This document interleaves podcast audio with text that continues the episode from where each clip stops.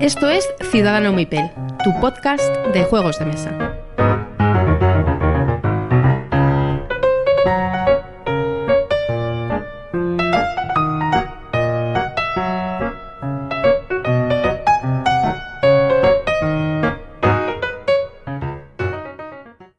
Y bienvenidos a Ciudadano Mipel. Ya estamos en nuestro episodio número 12 y hoy tenemos el placer de que nos acompañe Rafa. Buenas noches, Rafa. Hola, buenas noches. Jesús, ¿qué tal?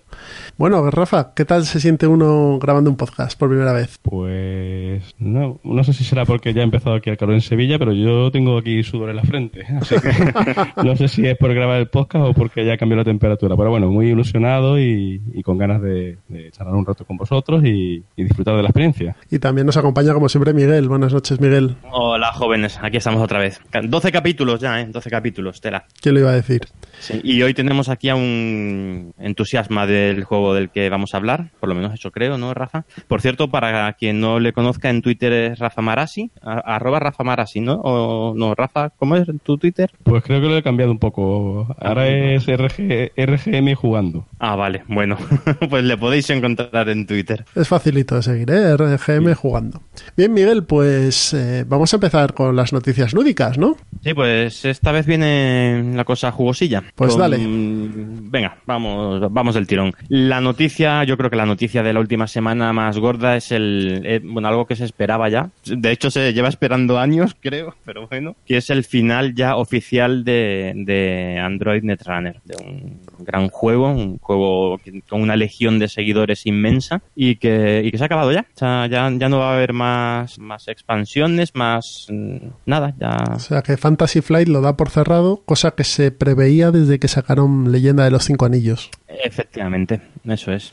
Y sí, cosa, sí. cosa que para todos aquellos que os interese este juego, lo tengáis completo, no lo tengáis, en el próximo Black Friday preparad la cartera porque seguro que vais a tener eh, saldo, pero a la vista. Seguro. Y de, bueno, de todos modos, a ver, se acaba, no hay más expansiones, no se acabará el juego competitivo, pero sigue siendo un juego perfectamente jugable sí. para cualquiera. Vaya. Sí. Yo tengo, por ejemplo, el Warhammer Invasion, que es un LCG también que, que cerraron y lo puedes jugar perfectamente y no, no, tiene ningún problema. Simplemente no salen nuevas cartas ni nuevas ampliaciones, pero bueno, con todo lo que ha salido es suficiente. Sí. Pues esa es la primera noticia que, vamos, o sea, se ha hablado bastante esta semana de, de ello. Entonces se verán también allí en, en Wallapop y en Mercadillo alguno que, que, quiera deshacerse de la colección completa o por, también por, por reiniciar una nueva, eh, por ejemplo, como decís, de los cinco anillos, o la gente suele ser fieles hasta la muerte a, Yo creo que hay al mucha gente que tienen. Hay mucha gente que es muy competitiva, le gusta el juego competitivo. Entonces, si no hay detrás campeonatos, mucha gente sí No se va a deshacer de. Sí. Vamos, sí, eso, eso creo yo. Que mucha Ya se, gente están, sí se deshace. ya se están viendo, ¿eh? Ya se están viendo Sí, ofertas de packs de Netrunner y por, por la, sobre todo por la BSK, que es el, el mercado de segunda mano que yo más sigo, eh, se están viendo ya. Normal, sí, sí. Hay gente, es que la gente es muy competitiva, ¿eh? Hay gente muy competitiva también en este mundillo. Entonces, pues, si, si te gusta eso, si te gusta ir Sí, sí, de. Tienes que meter a fondo, está claro. Sí, sí, sí. Y entonces, pues ahora estarán con la leyenda de los cinco anillos, claro. Mm. Exacto. Pues bueno, paso a la siguiente noticia, que es que el último juego del, de Simone Luciani, que es el, el autor del Marco Polo, del, del juego del que vamos a hablar hoy, pues eh, va a sacar en breve un, un nuevo juego que es el Newton. Creo que todavía no está en versión inglesa, todavía, ¿no? Me parece. Creo que todavía ¿O no. sí? Creo que todavía no. Y el caso es que va a salir en español también eh, de la mano de Masqueoka. Así que, pues nada, una buena noticia. Bueno, buena, buena, lo ilustra Clement France, ¿eh, amigos? O sea, Sí, sí, ya sabemos tu gusto por Clemens Franz. A mí no me. Bueno, bueno, hay ilustradores mejores, pero vamos, tampoco me da urticaria, ¿eh? Clemens Franz. Ya es que estás habituado. Te guste o no te guste, estás habituado. Y ya el repeluje inicial, pues ya, ya lo has pasado. Sí, sí, sí. Además es la imagen de Euro. de, de un Eurogame. Ya Ah, cada vez que, que- cada vez que penséis eso, os veis la portada de Hansa Teutónica y me Y contáis. da un escalofrío. Sí, sí, tiene portadas míticas. Bueno, pues el caso es que lo saca más que Oca, eh, cosa que, pues nada, como siempre, se agradece mucho que las editoriales españolas eh, nos traigan nos traigan estos juegos. Y, ¿qué más? Eh, otro juego que también va a traer más que Oca es Bali. Bali. Eh, es un, pero Bali no, no el clásico de V. Rosenberg, sino el, es un juego nuevo de, de Jürgen, no sé cómo se pronuncia, Grede, Klaus, que- Klaus, Jürgen Verde. Klaus. Sí. Vamos. Efectivamente, efectivamente, pues saca un nuevo juego, el Bali, que dicen que es una reimplementación del, del Rapa Nui, de un juego suyo de hace, de hace unos años, y viene en español también por Más que Oca. Más que Oca se está poniendo a las pilas, ¿eh? Últimamente. Sí, está sacando. Porque- está- le han salido ahí un competidor duro con, con Maldito, pero, pero sí, sí. Igual por eso se está poniendo más, más las pilas. Sí, porque Con la edición de juegos en español. hace poco hablamos de que van a editar Heaven and Nail también en español. Sí, sí, sí. Y además eh, están, se están metiendo en... A ver, eh, eh, más que ha traído muchos juegos en los que realmente lo que tenía que traducir era el manual. Pero también está trayendo muchos en español que sí que tiene realmente mucha traducción. Estos dos, Newton y Bali, no sé la dependencia que tendrán del idioma, pero el, el Pax Porfiriana, por ejemplo, tiene mucho, mucho texto. El Pax Renaissance, que creo que también lo va a sacar dentro de poco, es tiene una barbaridad, una barbaridad de texto. O sea, son cosas que la verdad es que se agradece mucho. El Newton tiene poco, ¿eh? Que he visto yo, lo vi en un reportaje y sí, tiene, tiene poquito. Es del estilo del Lorenzo el Magnífico. Mm, Muy bien. Luego, ¿qué más? ¿Qué más hay que contar por aquí? Bueno, hay un- en los últimos programas se nos pasó una noticia que también hay que seguir de cerca, que es un juego de Vital la Cerda eh, ambientado en, Mar- en Marte. Entonces ya eh, juntar... A ver, esto no es noticia, esto ya- ya tiene unos meses, ¿no? Ya lo habréis escuchado todos, pero no lo habíamos dicho. Y juntar en un juego a Vital la Cerda y Marte... mm, a ver, eh, take my money ya directamente. Tú no te lo vas a pensar mucho, ¿no? no, no creo. no, no creo que me lo piense. Terraforming la cerda, ¿no? Es, me parece que es de sobre. o sea, está ambientado en un futuro muy, muy próximo, en, en la década de los 20, y sobre los primeros. eh, las primeras colonias humanas en, en Marte. O sea, Muy que bien. difiere de, de Terraforming. Pero bueno, He tiene. visto una imagen del mapa y es, o sea, se ve un mapa así como similar, ¿no? Sí, el mapa es muy parecido, un Marte Tampoco- hexagonado. tampoco- A ver, tampoco es que haya muchas posibilidades de hacer una cosa muy diferente, me imagino. Sí, Marte, Sí, Marte no tiene mucho. Marte Marte, no tiene mucha más historia más, pero bueno. sí, también. Bueno, vamos a. que lo tenemos en el radar. Muy bien. Ahí está puesto a dar. Y ahora me voy ya a noticias que es que a mí me gusta mucho el, el A la- tema. a la metadona, A- nos vamos ya a la metadona. a Lovecraft, Fantasy Flight y concretamente al Mansiones de la Locura, que dentro de una. Pues cuando el programa esté en el aire, pues es que van a faltar menos de una semana para que saquen el, el Calles de Arkham, que es la, una expansión del Mansiones de la Locura, una expansión tiempo ya esperada. Esta es, Con- mm, esta es expansión con caja, ¿no? Sí, sí, sí. Y esta es de caja, efectivamente, caja grande. Esta creo que sale a 60 euros, me parece. O sea que si el juego base es 90 y pico, pues esta mm, trae material. Y no solo trae material, es que trae, es que trae las calles de Arkham. Es que pues, mm, tiene, tiene buena pinta. Sí, sí, sí, sí. Sí, tiene este muy buena es otro que, bueno, a ver, a ver, voy a intentar contenerme un poco, pero no, no sé si contenerme un poco llegará un día o un mes, pero no, un mes no va a llegar. O sea que tendría dicho. ¿Tú, tú del básico lo tienes ya explotado, bien explotado, digamos? ¿Qué He necesitas? jugado bastante. eh, tengo el básico y tengo ah, del Mansiones de la Locura tengo todas las expansiones, las tres que han salido. Eh, dos realmente es el material de la primera edición pasado a la segunda, las dos primeras expansiones, es decir, investigadores y figuritas de monstruos. Y salió una que más allá del umbral creo que se llamaba, con más tableros, y unas losetas de tablero y tal. Y sí, yo la verdad es que le he jugado, le he jugado bastante. Todavía me quedan misiones por jugar porque hay algunas, bueno, hay algunas con una dificultad que, vamos, si las de dos, o, de- o sea, las de dificultad dos o tres ya son difíciles de pasar, pues las de cinco no lo he intentado directamente.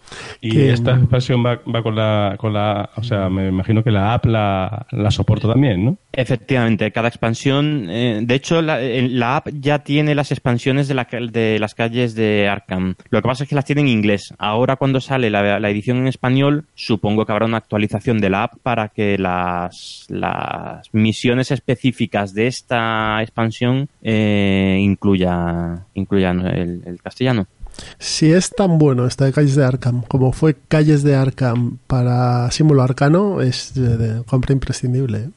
Sí. Porque esa, es, esa es la expansión que mejora eh, un 100% el juego de Símbolo Arcano, la de la caja de, cara de Calles de Arkham. Pues a ver, Por- ya lo portales, contaremos dentro de... A ver qué nos cuentas, sí. Sí, sí, vamos, sí, os, os lo contaré seguro porque yo lo voy a jugar. Y de, de momento, o sea, ya sabéis que el- todo el ambiente de Lovecraft me encanta y hasta ahora el Mansiones de la Locura yo creo que para mí es el, el top. Por encima incluso del Arkham Horror LCG. Me a mí me, ha preguntado alguna, alguna persona que le gusta también el universo si, y ha tenido conocimiento a lo mejor de- del juego. No, no, del- no, es una- no son personas que están metidos en el, en el ambiente de, de juegos de mesa así de forma intensa, pero que sí se han enterado de, de que existe ese juego y tal y que se, y, y me preguntan si, si es buena opción de empezar con, con Mansiones de la Locura. Pues mm, no me parece mala opción porque con la app la verdad es que la- app te lo da todo Más caíto, ¿no? bastante, bastante más todo. Hombre, el manual te lo tienes que leer, pero, pero sí, sí. Alguien que es fan de, de la literatura de Lovecraft eh, tiene que disfrutar con este juego, seguro, aunque no esté acostumbrado a los juegos de mesa modernos. Y además que también muchas veces somos como muy condescendientes con los que no han jugado a juegos de mesa modernos, como si tienen que empezar por el Catán, porque es que si no, es que si le metemos una cerda se van a, van a emboliar. Que, No es te la- pases del Catán, has pasado.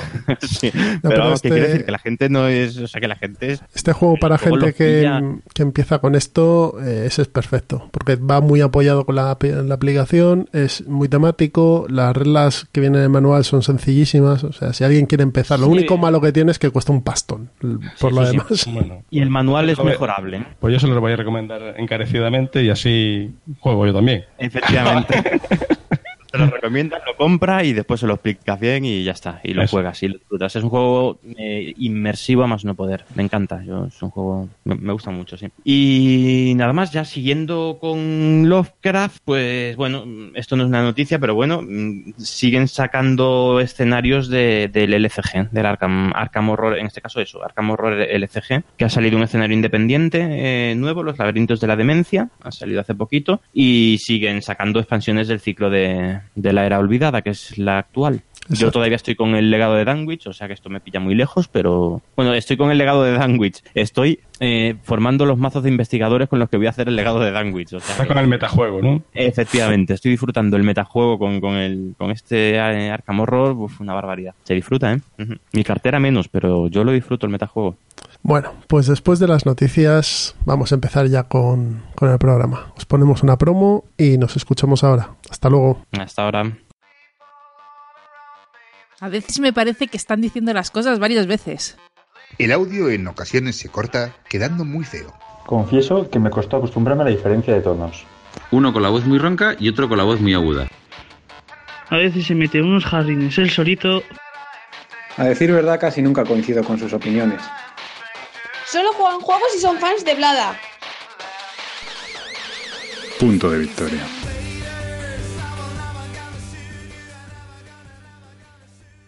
Bien, pues ya estamos en los entremeses, así que hoy vamos a comentar el juego del año 2015 de Daniele Taccini y Simone Luciani, Los viajes de Marco Polo. ¿Y qué otros trabajos han hecho Simone Luciani y Daniele Taccini, Miguel? Pues, a ver, tienen, han trabajado juntos en algún juego como el bastante conocido, como el Solking, Solking, Sol- Solking, Tolkien. calendario maya. El, el calendario maya, vaya. Eh, los dos, ambos trabajaron en ese, en ese mismo, en, ese juego también. Y luego Simoni tiene, Simone tiene un, la verdad es que tiene, es un diseñador de, de- últimamente de altura, ¿eh? Tiene, además de los viajes de Marco Polo y el calendario maya, tiene el Gran Hotel Austria, un euro medio, medio ligero, bastante majo. Y tiene Lorenzo, Lorenzo y el, Mag- y el Magnífico, que ya es un poquito más, a mí me parece más duro este que el Gran, sí, a mí me parece, aunque los dos tienen el mismo peso en la BGG, pero bueno, a mí el, el, el Gran Hotel Austria me parece más, más ligero. Lorenzo el Magnífico tiene un poco más de chicha que, Sí, eso creo yo. que, el, que el otro, que, que Gran Hotel Austria. Gran, Gran Hotel Sí. Austria, como ya comentamos, es un juego que funciona muy bien a dos. Es estupendo. Sí. Y el calendario maya más peso, ese sí tiene más, Sí, ese es más complicado de tener. revienta neuronas, sí. Y Daniel estile Tascini, aparte de viajes de Marco Polo y el calendario Maya, pues sí destacable. El No tiene nada más el Council of, Council of Four, pero no sé, creo que nada más. Yo no destacaría nada más. El Shipland también es bastante conocidillo, el de las ovejitas. Y bueno, pues también eh, continuando un poquito con la ficha, pues tenemos que decir que es un juego para es de 2 a 4 jugadores, ¿vale? Eh, que realmente lo que más brilla yo creo que es a 4, ¿no? Quizá. Sí, sí, sí.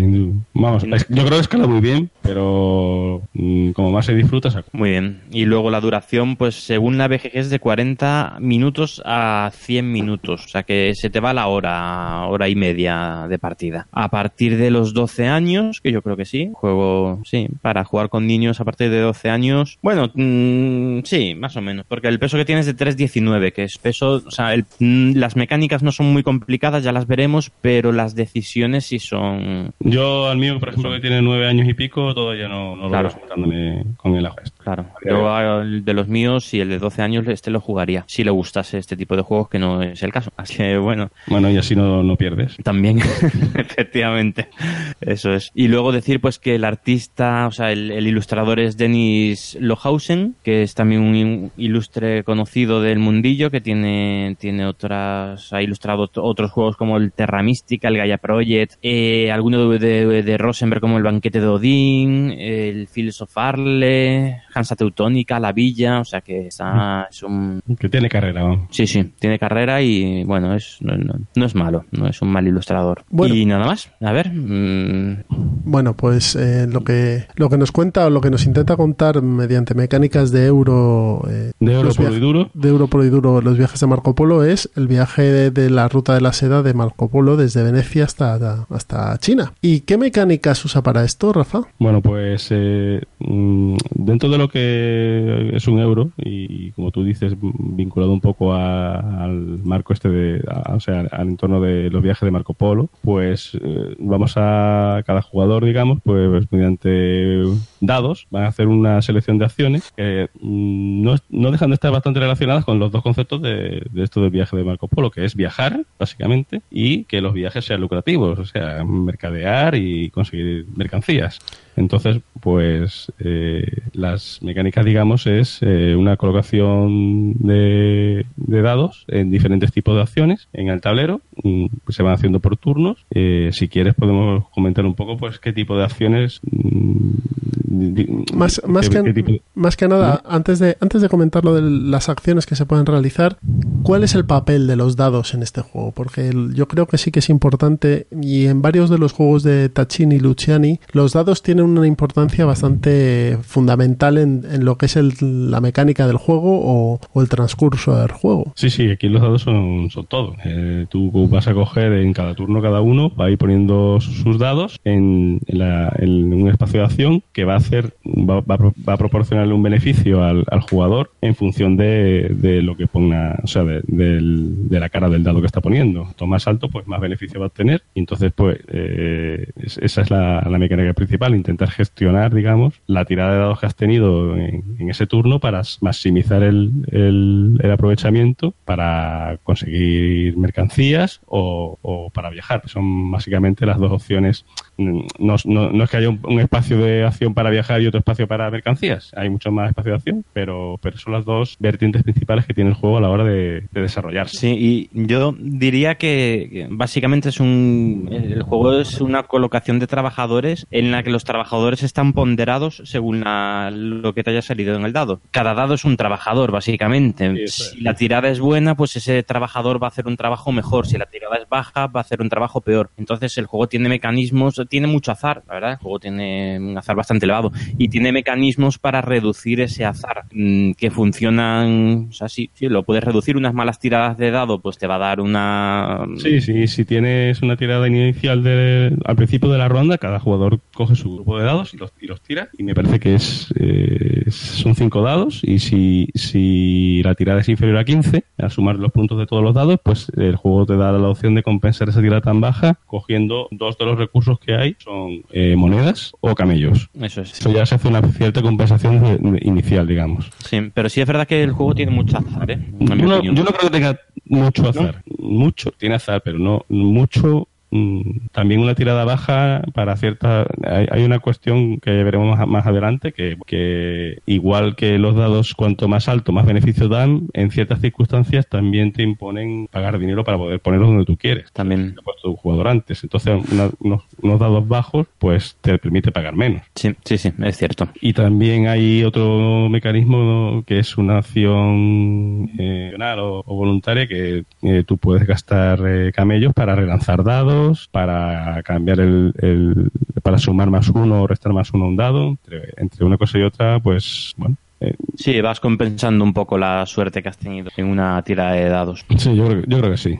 Ya más o menos vais viendo que es eh, colocación de trabajadores, gestión de dados y gestión de recursos. Sí, los recursos son bastante temáticos, entre comillas, pues estamos hablando de, de oro, de telas y, y pimienta, son los recursos que, que se gestionan como tal, y luego, como hemos mencionado un poco antes, pues está los camellos. Sí, que sirven Eh, para básicamente para viajar, ¿no? Para viajar y para cumplir algunos algunos contratos. Sí, sí, también. ¿Qué es, ¿Qué es un contrato? Porque hemos hablado aquí de que los personajes se dedican a mercadear, pero la, la- el reflejo de ese mercadeo en, en el juego son el cumplimiento de los contratos que van apareciendo, ¿no? Sí, inicialmente incluso a cada jugador se le da un contrato inicial que te guía un poco, pues a lo mejor por lo primero que tú puedes hacer para, para conseguir algunos puntos. El contrato no deja de ser, pues, unas exigencias respecto a, pues, determinada combinación de, de recursos, de los cambios que te hemos dicho, el oro, pimienta, tela o monedas, mm, una combinación que cuando tú consigues en base a los dados que has estado poniendo los espacios de acción eh, diferentes del tablero, pues puedes entregar lo que te está exigiendo ese contrato y obtienes una recompensa que suele ser pues una serie de puntos de victoria que se anotan en ese mismo momento y a lo mejor también pues eh, el propio contrato pues te puede dar otros beneficios de, de devolverte cierta parte de, de- bueno, devolverte recursos o a- hacerte avanzar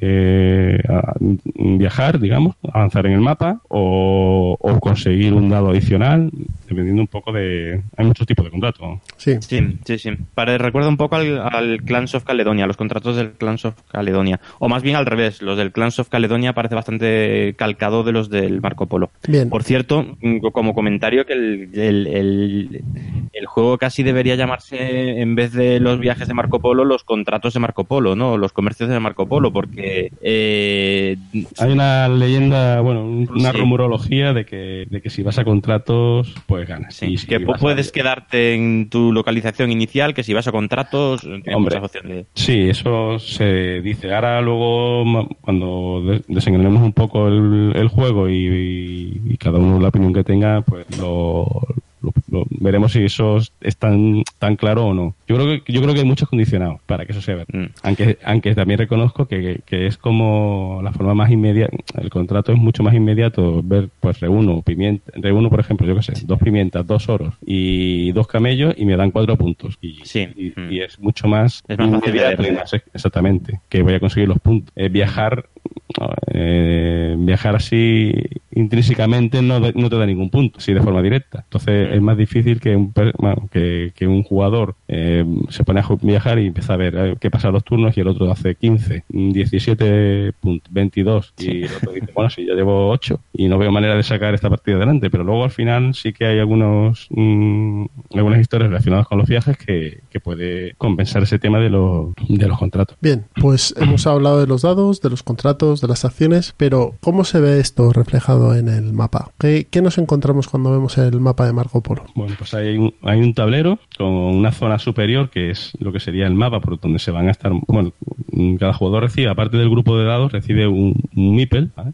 recibe dos, uno para el marcador y, y luego uno para moverse por el mapa. ¿vale? El mapa son una serie de, de ciudades de- del periodo histórico en el cual Marco Polo viajaba, eh, de- que van desde Venecia hasta lo que sería Beijing. Eh, eh, básicamente hay en el mapa a la hora de viajar pues hay mm, tres tipos de, de sitios donde puedes viajar hay unas ciudades que son grandes ¿vale? grandes ciudades hay unas ciudades pequeñas y luego hay una especie de puntos intermedios entre las ciudades grandes y las ciudades pequeñas que, que te cuestan un paso de, o sea, un punto de acción de viajar. Esta- todas estas conexiones, pues están, en algunos casos, pues no, no cuesta nada moverse de una a otra, en otro- y en otros casos, en el propio mapa, hay un coste adicional de monedas que tienes que pagar o, de camellos que tienes que entregar para ir, para ir moviendo. Es lo que digamos que es la, par- la parte superior de- del mapa, ¿no? Eh, todos los personajes empiezan en Venecia, menos en el caso de que te tocara eh, un- uno de los personajes, ya, ya hablaremos de ello más tarde, que empieza en Beijing, y hay un incentivo por viajar, mm,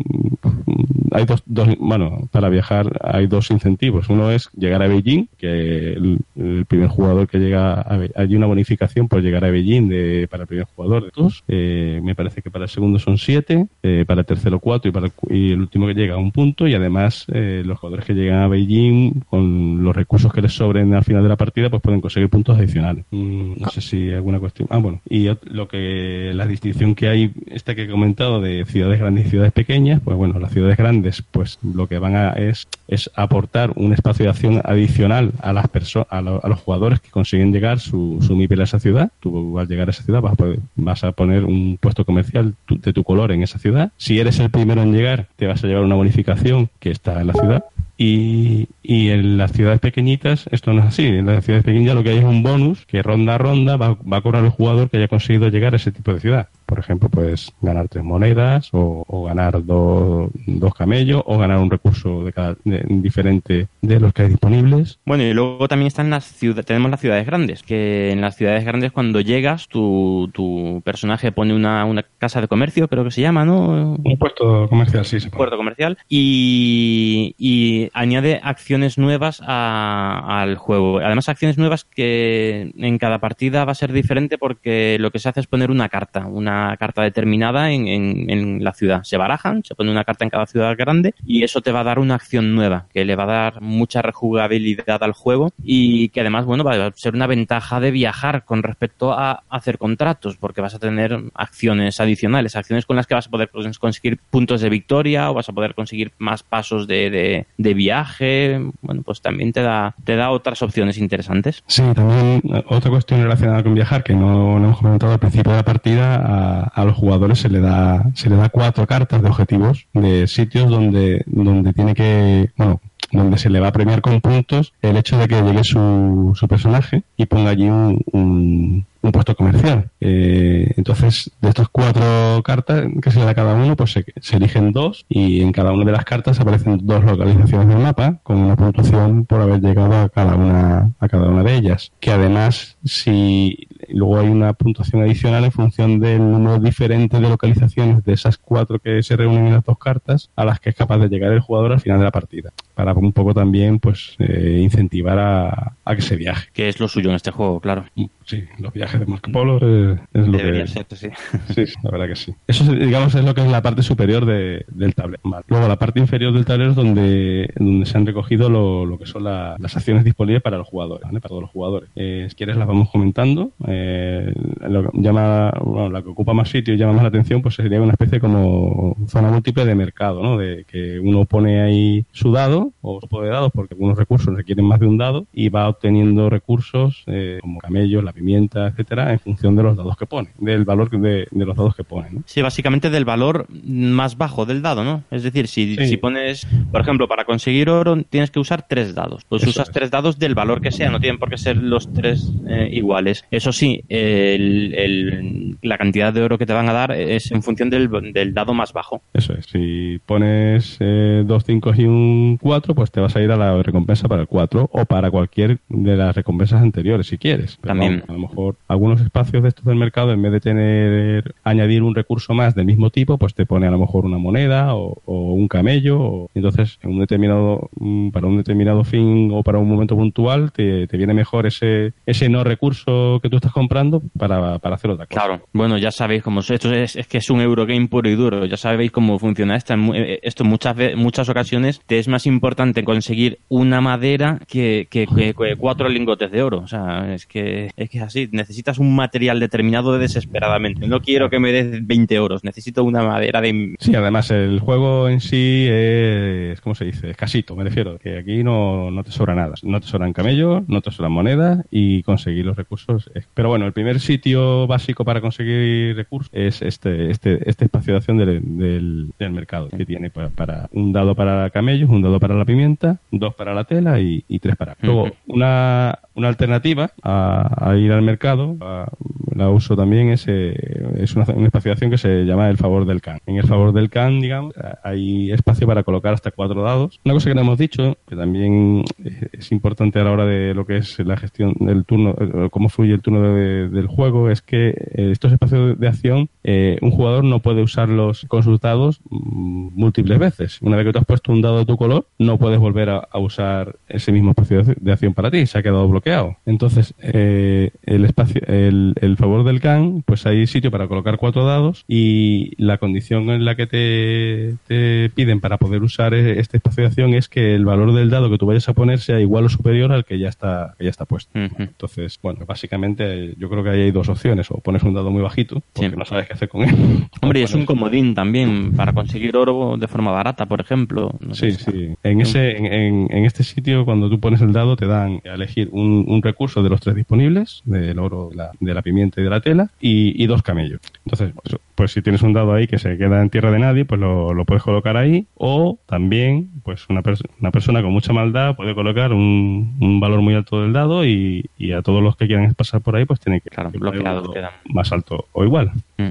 Vale. Bueno, hemos dicho todo el rato de que, de que las mercancías se, emplean en contratos y eh, hemos dicho que al principio de la partida le dan un contrato a- al jugador, a cada jugador. Pero hay un área específica también donde, gastando dados también, pues se pueden conseguir contratos adicionales para ir sumando, sumando puntos.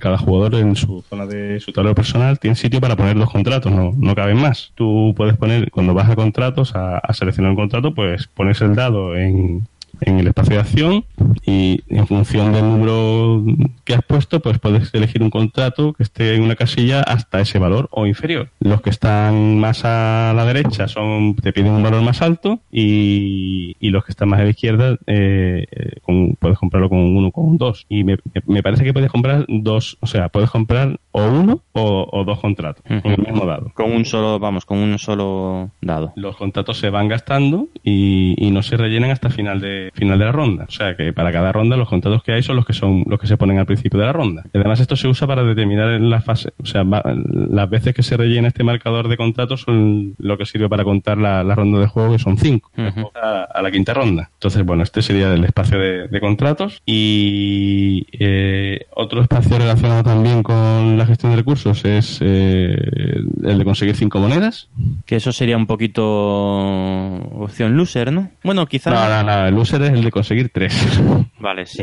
Pero bueno. Sí, Lo que pasa es que la de cinco monedas, para el primero que llega está muy bien, pero para el siguiente ya tiene que pagar por poner... Sí, eso... eh, por poner, porque eso no lo, no lo hemos comentado, pero cuando tú usas una, un- una acción que ya ha sido usada, usada antes por otro jugador, tienes que pagar un número de monedas en función de- del dado que pongas encima. Eso es. Entonces, pues bueno, pues eso complica también la partida. Sí, sí, además le da mucha interacción porque tienes que estar muy pendiente de, de- tienes que, que valorar si, si en ese momento lo que te interesa es ir a por lo tuyo o si a lo mejor ir a por lo tuyo puede esperar porque el vecino de la derecha va a ir a otra cosa que Claro. no hace falta a ti. Sí, sí, a veces compensa más putear a tus enemigos que, que hacer lo tuyo. Sí, sí, la verdad que sí. Eso es así.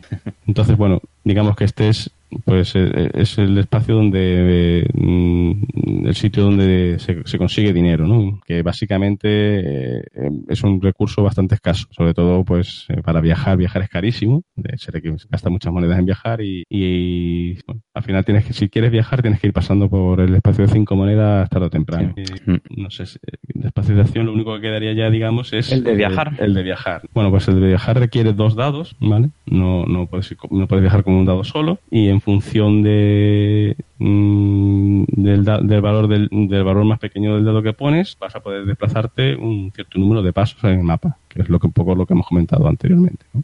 De moverse, bien sea a una ciudad grande, bien sea a una ciudad de estas de, bonus pequeñita o, en uno de estos puntos de intermedio campamento, pues cada, cada movimiento es un punto de, viajar. Eh, y, a pagar, o sea, por cada... pagar. Por cada... Me parece que se empieza con tres, monedas, y dos movimientos son siete monedas, tres, tres movimientos son creo que doce, o sea, subes, es muy, muy caro. también y ya cinco y seis son, son 18 monedas, que es que claro, 18 monedas eh, al principio de la partida, bueno, y, durante todo el rato de la partida es un pastizal, que tú no ves, vas a tener 18 monedas juntas ahí dos veces en la partida. y luego además este espacio de acción tiene la particularidad que va a definir el, orden de turno de la ronda siguiente, porque el, el último jugador que viaja va a ser el primer el jugador inicial en la ronda siguiente. Y esto en un juego así, jugando a cuatro, donde todo está tan apretado, pues es, es bastante importante. Empezar al, si tú estás ahí a punto de terminar un contrato y te falta pimienta y, y, en, esa, en esa ronda ya no hay manera de conseguir pimienta, pues eh, a lo mejor intentar viajar el último para empezar el siguiente turno el primero, pues te va a asegurar eh, conseguir esa pimienta y hacer ese contrato en esa, en esa. Y te pones siempre a remolque de cómo vayan los demás, pues a lo mejor no, no hay manera. Pues sí, y ya para terminar mecánicas yo mm, comentaría un par de cositas más, creo que nos han quedado simplemente. Eh, aquí no se pueden comprar dados como puede pasar en el Troyes, pero sí hay unos dados negros con que, bueno, de distintas formas puedes conseguir unos dados adicionales, ¿vale? Para en tu turno pues potenciar tu jugada. Eso por un lado. Y por otro, una mecánica fundamental, bueno, mecánica, una característica fundamental de este juego es la simetría de los personajes. Sí, sí. Que creo que no hemos comentado al principio, cada uno empieza con un personaje y cada personaje tiene una habilidad especial. Y son muy diferentes y muy, muy importante el saber explotar la, la, habilidad de tu personaje. No, no, se puede hacer un juego ajeno al personaje porque no, no vas a llegar, ¿sabes? No, tienes que leer lo que, lo que te ofrece esa habilidad especial y apoyarla en el tablero de juego porque no, no puedes ir en contracorriente del, de lo que tu personaje es capaz de hacer. Es demasiado, demasiado complicado. De, sí, sí, bueno, antes lo has dicho un poco así, pero es verdad que, que hay, hay una especiación que se nos ha olvidado que es el de las tres monedas. Sí, ese sí es el loser, ¿no? Ese sí es el loser, pero el, loser, cuando te das cuenta, hay cinco dados ahí puestos, ¿eh? Ya, sí, sí, sí. Pasa siempre en todos los juegos. Al final, la opción loser hay que tirar de ella muy a menudo. Sí, porque no, no hay mucha disponibilidad de monedas, la verdad. Vale. Entonces, bueno, mm, yo creo que a nivel de lo que serían las mecánicas, porque hemos comentado, los jugadores van gastando sus dados de forma sucesiva, el que se vaya quedando sin dados ya no juega más, mm, y el, el que el último en viajar es el que define decide el, orden de turno para la ronda siguiente, ¿vale? Sí. Y así cinco veces. Sí, cinco veces. La verdad que es un juego bastante rápido, creo yo. No no te das cuenta y, van pasando los turnos. Sí, es muy buen juego. A mí me parece un juego muy, muy interesante. Quizá de ese autor, yo creo que es el que más me gusta, posiblemente. Hemos hablado de personajes, pero no hemos contado quién es quién en, en, los viajes de Marco Polo. ¿Qué personajes son los con los que podemos jugar? Pues mira, en el juego base, vamos a hablar del juego base, hay ocho personajes, ¿vale? Eh, a mí hay una cosa curiosa de, este juego, que con, con los personajes, digamos, que es en relación a, al personaje de Marco Polo, que, eh, bueno, el personaje de Marco Polo es, eh, viene acompañado Nicolo Marco Polo, ¿no? Es un, es un personaje que te da, en vez de, que, la habilidad especial que, hemos comentado un poco, que, has esbozado tú antes, Miguel, es, que empiezas, en vez de con solo en Venecia empiezas con dos, y en cada turno te van a dar un, camello, ¿vale? Entonces, este personaje, pues, eh, pues es muy complicado de ganar con él, la verdad. Y me sorprende un montón que el personaje, el, el que da el nombre del juego, pues esté tan complicado ganar con él, la verdad. Sí, la primera vez que juegas y te toca Marco Polo y dices, uh, buah, esto, esto sobre ruedas. Esto es como si te pones a jugar, yo qué sé, a Conan y dices tú, bueno, este será el Conan de, del juego.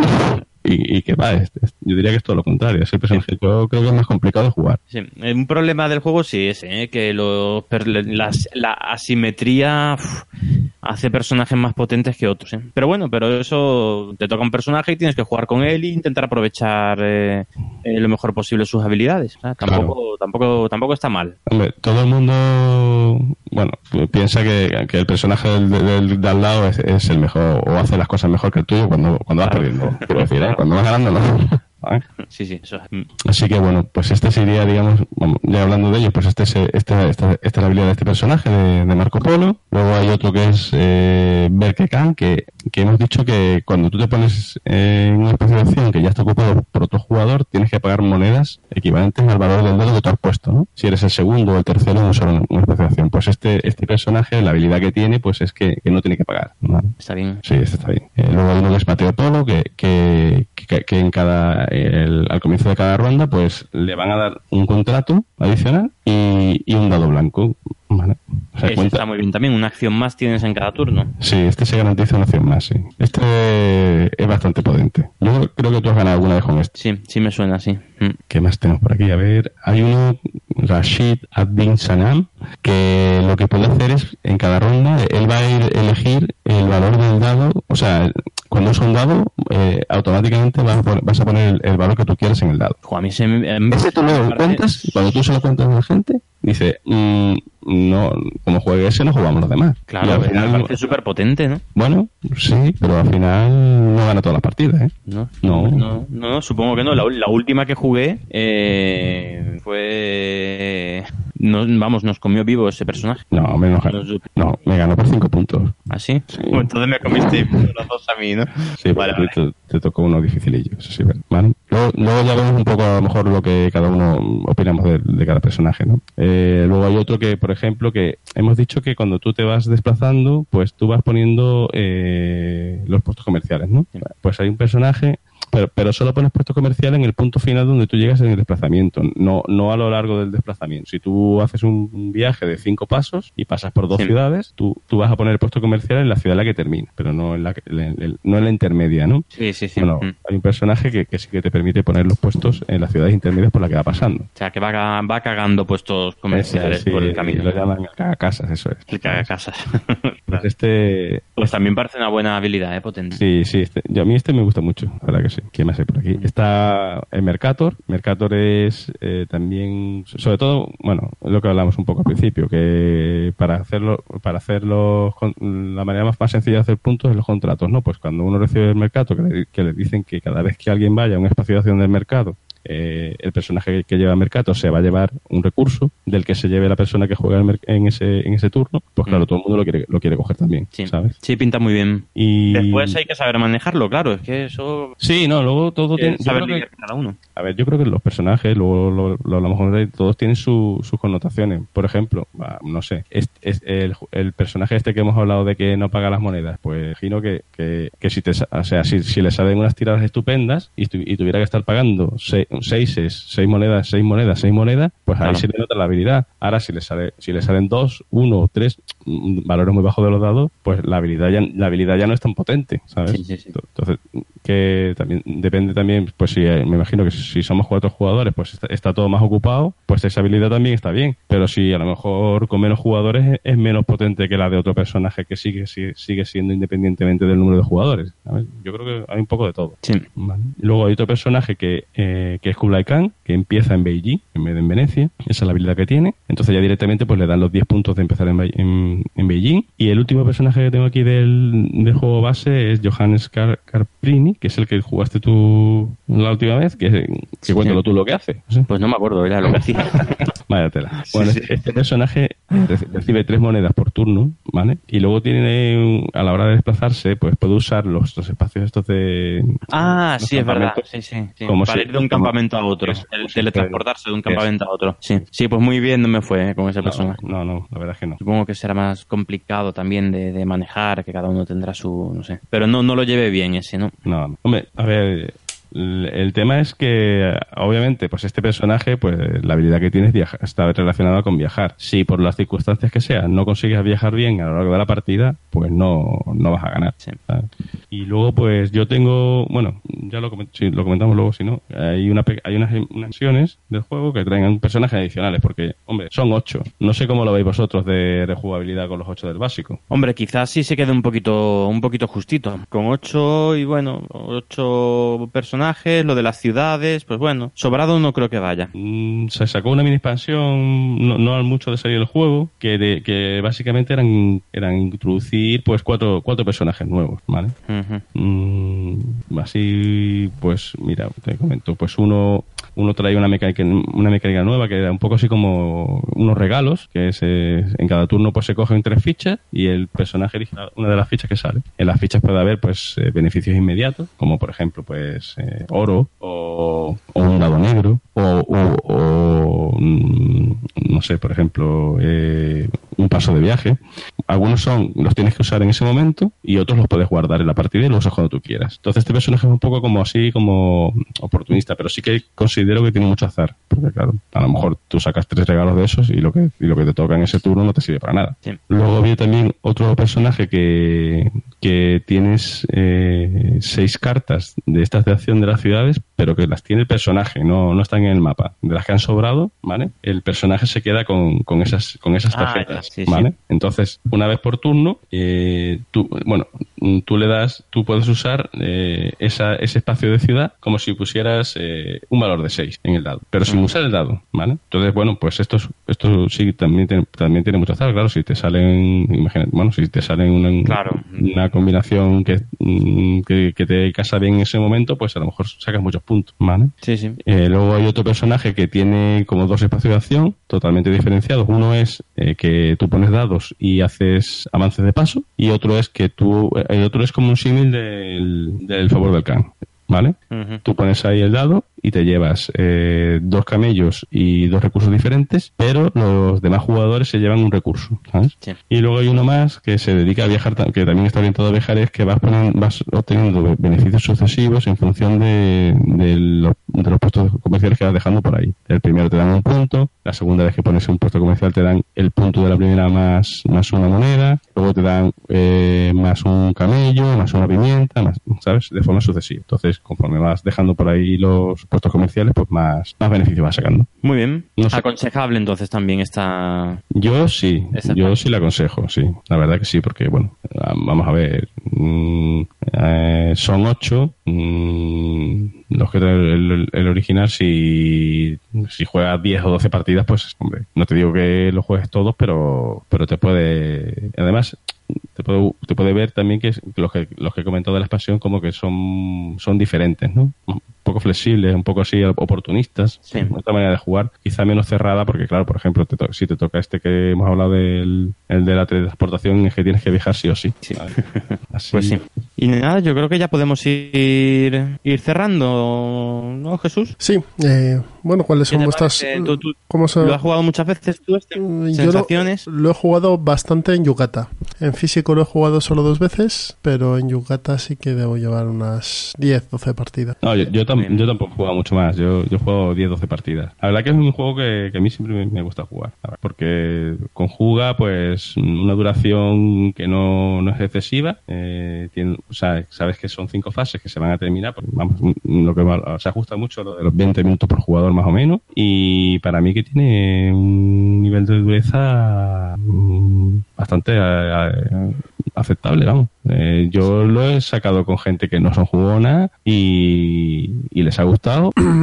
Dentro de vuestra experiencia jugando este juego, ¿podréis decir alguna estrategia que consideráis ganadora para poder hacerse con la victoria en los viajes de Marco Polo? Bien, no digas lo de ir a por contratos, ¿eh? Hombre, yo creo que es la más sencilla. Bueno, vamos a ver. Yo, sí. Ah, bueno, ah, no lo hemos dicho, pero al final de la partida hay un bonus también para que consiga más contratos, que son 7 puntos. Mm, si Depende un poco de, desde mi punto de vista y por lo que yo he jugado, pues sí, pero no. Por ejemplo, al fin y al cabo, eh, el, el, juego, los espacios, o sea, todo lo que son los espacios de acción están condicionados un poco, pues, a hacer, hacer tu juego de la manera más eficiente, ¿no? Si todos los si hay varios jugadores que van a ir a hacer contratos, los varios jugadores van a estar yendo al mercado de forma sucesiva. Entonces, las personas, los, los jugadores que sigan esa pauta de jugar, van a estar pagando monedas cada vez que hacen alguna acción y, están, y van a ser menos eficientes. Eh, va a haber más, más dados uno encima de otro re- recogiendo contratos. Entonces vas a estar pagando. A lo mejor en esas circunstancias, si, eh, si por ejemplo tres jugadores se están peleando por los contratos, pues ser el jugador que dice, bueno, yo aquí no tengo nada que hacer, me voy a poner a viajar, a lo mejor ese jugador viajando es capaz de, de superar a los otros tres que están peleándose por lo mismo. Especialmente si tienes un, un personaje que está orientado a eso. Entonces, Sí, hombre, sí, sí, sí, le sacas partido a tu personaje más, es más fácil. Pero yo creo que sí parte con ventaja el- alguien que, que se dedique a, a- O sea, algo de ventaja tiene. Y ya si te toca un personaje que fomenta el, el- el comercio, eh, como conseguir eh, recursos y tal, tiene más facilidad para ganar, creo yo. Pero vamos, que a mí eso tampoco me resulta un problema en un juego. Eso tienes que lidiar con lo que te toque. Es, es- Sí, no, no, está claro que la forma parte de la, es- de la rejugabilidad y de la experiencia. Claro, y hacerlo tú lo mejor que tú puedas, claro. Mm, Eso es. Hombre, yo creo que, por ejemplo, desde si, si tú viajas, lo que tienes que hacer es ele- sele- seleccionar muy bien las tarjetas de objetivos, ¿vale? Pensar muy bien que, que- cuáles tienes que elegir para que sea para que puedas llegar a las cuatro, ¿vale? Y luego te tienes que mover un poco en función de, de los bonos. Yo, por lo menos, mm, de los bonos de las ciudades pequeñas. Igual- Los, los bonos de las ciudades pequeñas al eh, empiezan a ser ronda a ronda lo que tú lo que te va a, a poner al nivel del, del que está recibiendo beneficio de los contratos y sin hacer nada. Entonces, si consigues estar poniendo puestos comerciales, bueno, de hecho, por ejemplo, hay un bono de ciudad pequeña que son tres puntos, tres puntos de victoria. Imagínate tú que llegas a esa ciudad en, en la ronda 1, pues ya tienes, Sí. ya tienes 15 puntos. ¿Sabes? Entonces, Sí, sí, eh, sí. No, no puedes perder de vista lo- los bonos de las ciudades pequeñas. Y luego, como tú has dicho que estabas contando las, las, las tarjetas de las ciudades grandes, las tarjetas de ciudades grandes, eh, y algunos son los únicos sitios donde se consiguen puntos. O sea, aparte de los contratos, ¿vale? Entonces, con- si tú haces un buen combo, pues a lo mejor consigues un montón de puntos en base a esas ciudades. Ya. Mm. Pero sí que Sí, es sí. difícil, ¿eh? Estoy pensando que igual por eso no he ganado nunca este juego, ¿eh? igual por, um, por eso me has ganado todas las partidas que he jugado contigo. Bueno. Sí, parece que, sí, pues, parece que lo, lo callado. lo estás justificando, justificando bien. La siguiente, la siguiente te daré más guerra. Eh, respecto a las expansiones que han salido, ha salido recientemente una que se llama Los compañeros de Marco Polo, que aparte de personajes incluía también el mapa de Venecia y el quinto jugador. ¿Tú la has probado, Rafa?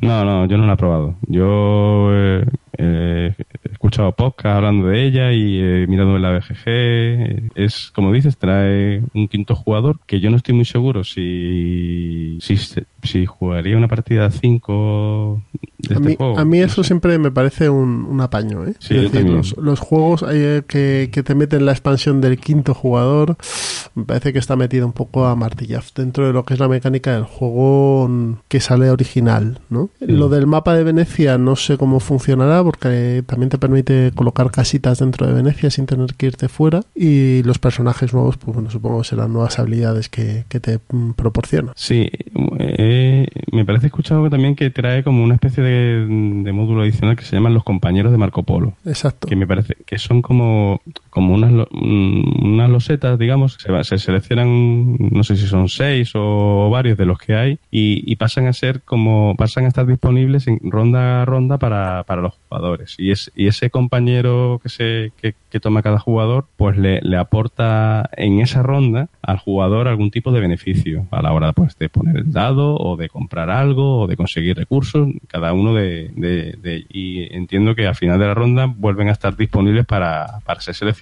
Entonces como, me- como que, que le aporta una cierta simetría, digamos, ¿no? Y no sé, no sé qué juegos, si tenéis algunos así que, que tengan una mecánica parecida de, de que turno a turno se, se pueda hacer, se pueda aportar ese tipo de, de variabilidad. No, sí, eh, Pues eso creo que a lo mejor sí puede ser interesante, ¿no? De que, bueno, que en una ronda determinada, pues, estés necesitado de viajar y, y tu personaje, tu personaje sin que esté orientado a viajar, eh, puedas a lo mejor usar uno de esas pos- losetas para, para fomentar, eh, o para, para que te ayude a viajar en esa ronda, ¿no? Y luego lo devuelve. Pero aparte de eso, mm, la parte, como dices tú, de lo- del quinto jugador y, y yo entiendo que el mapa de Venecia también, como todo, pues, es cuando se añade un jugador, pues necesitas espacio de acción nuevo, independientemente de que luego sean acciones que sean muy valiosas o no. la Sí, claro. Y otra cosa que no hemos dicho también del juego, un poco de la estrategia y tal, eh, hay que eh, hay que, hay que manejar bien los dados negros. Que bueno, la gente cuando empieza a jugar mm, no, no coge un dado negro. Yo no sé si te ha pasado, os habéis pasado a vosotros, pero vamos, a mí, y a mí, y a mí también pasó. Sí, al principio es normal. Mm. ¿Sabes? Y entonces te dices tú, bueno, pues si, si es que para qué voy a gastarme tres camellos en un dado negro si estoy aquí, que los camellos me hacen falta para cumplir un contrato, para viajar, voy súper Sí. corto. Y después a ver qué me sale en el dado negro. y a ver qué me sale en el lado negro y tal. Pero sí que es verdad que, que,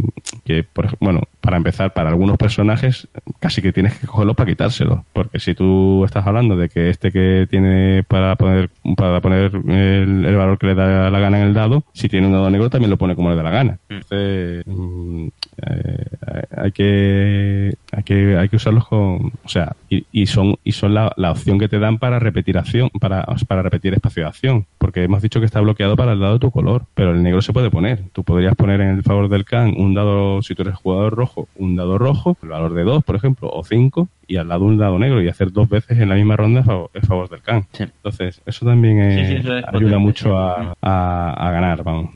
No sé si Pues yo creo que ya ya, sabes, la hemos... próxima vez que juguemos, todo el mundo cogiendo personajes que viajan y, Y dados negros. superando y superando el pensamiento de no, no, no, venga, me contratitos y pa. En la siguiente te voy a dar más caña. A a ver si es verdad.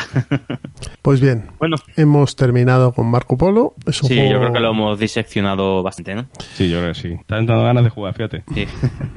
Pues Sí, hay que sacarlo a la mesa. Este es un juego que ve mesa con bastante facilidad, Ah, no. porque es, es apetecible de jugar, así que la verdad es que es recomendable en cualquier ludoteca. Eh, antes de que cerréis, eh, hay otra mini expansión que quitando esta grande que vale, que se llama los los, de esta mini expansión lo que es lo que lo que te da es, es un, un mazo de cartas y bueno una una loseta de pueblo pequeño de estas y un personaje nuevo. Básicamente pues eh, el, el cada eh, el que lleve, el que el que consiga llegar con un puesto comercial a la loseta o el que tenga el personaje va a ir robando eh, cartas Además, que lo que aporta son pues eh, unos caminos alternativos a los que hay en el mapa. Para, para unir ciudades eh, que a lo mejor, por ejemplo, pues no sé, te vas al mapa, pues Adana y Kochi están unidas por un, por un tramo que cuesta 15 monedas, ¿no? Sí, sí, sí. Pues a lo mejor eh, una de las tarjetas pues te permite hacer este mismo desplazamiento sin pagar monedas o sin pagar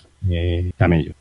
Eh, aparte, eh, también el- está bien pensado porque tú puedes, por mucho quieras, pues te pueden robar, tú robas la carta que sea y la carta no te vale para nada. ¿eh? El camino, tú, el camino que te- o sea, ese ese camino secreto nuevo, pues no te sirve para nada. Entonces, eh, las cartas incluyen también un beneficio tipo, pues tres monedas o dos pimientas o, o me parece que eso una tela que le hace renuncia, renuncia a ese camino secreto, digamos, y, y, y usa ese beneficio. Pero bueno, mm, vamos a ver lo, lo que hemos hablado al principio. eh, el espacio de acción de tres monedas es la acción loser. Así que esa, esa mini expansión está hecha para aprovechar los caminos. Yo mm, no, la, no la he probado todavía, pero vamos, tengo muchas ganas de probarla. La próxima vez que, que ponga el juego, pues eh, sí o sí sacaré la loseta esa para que, para que, para que la juguemos. Bueno, muy bien, pues ya nos contarás. A ver qué tal. Bien, pues vámonos a la charleta. Hasta ahora. Sí, hasta ahora.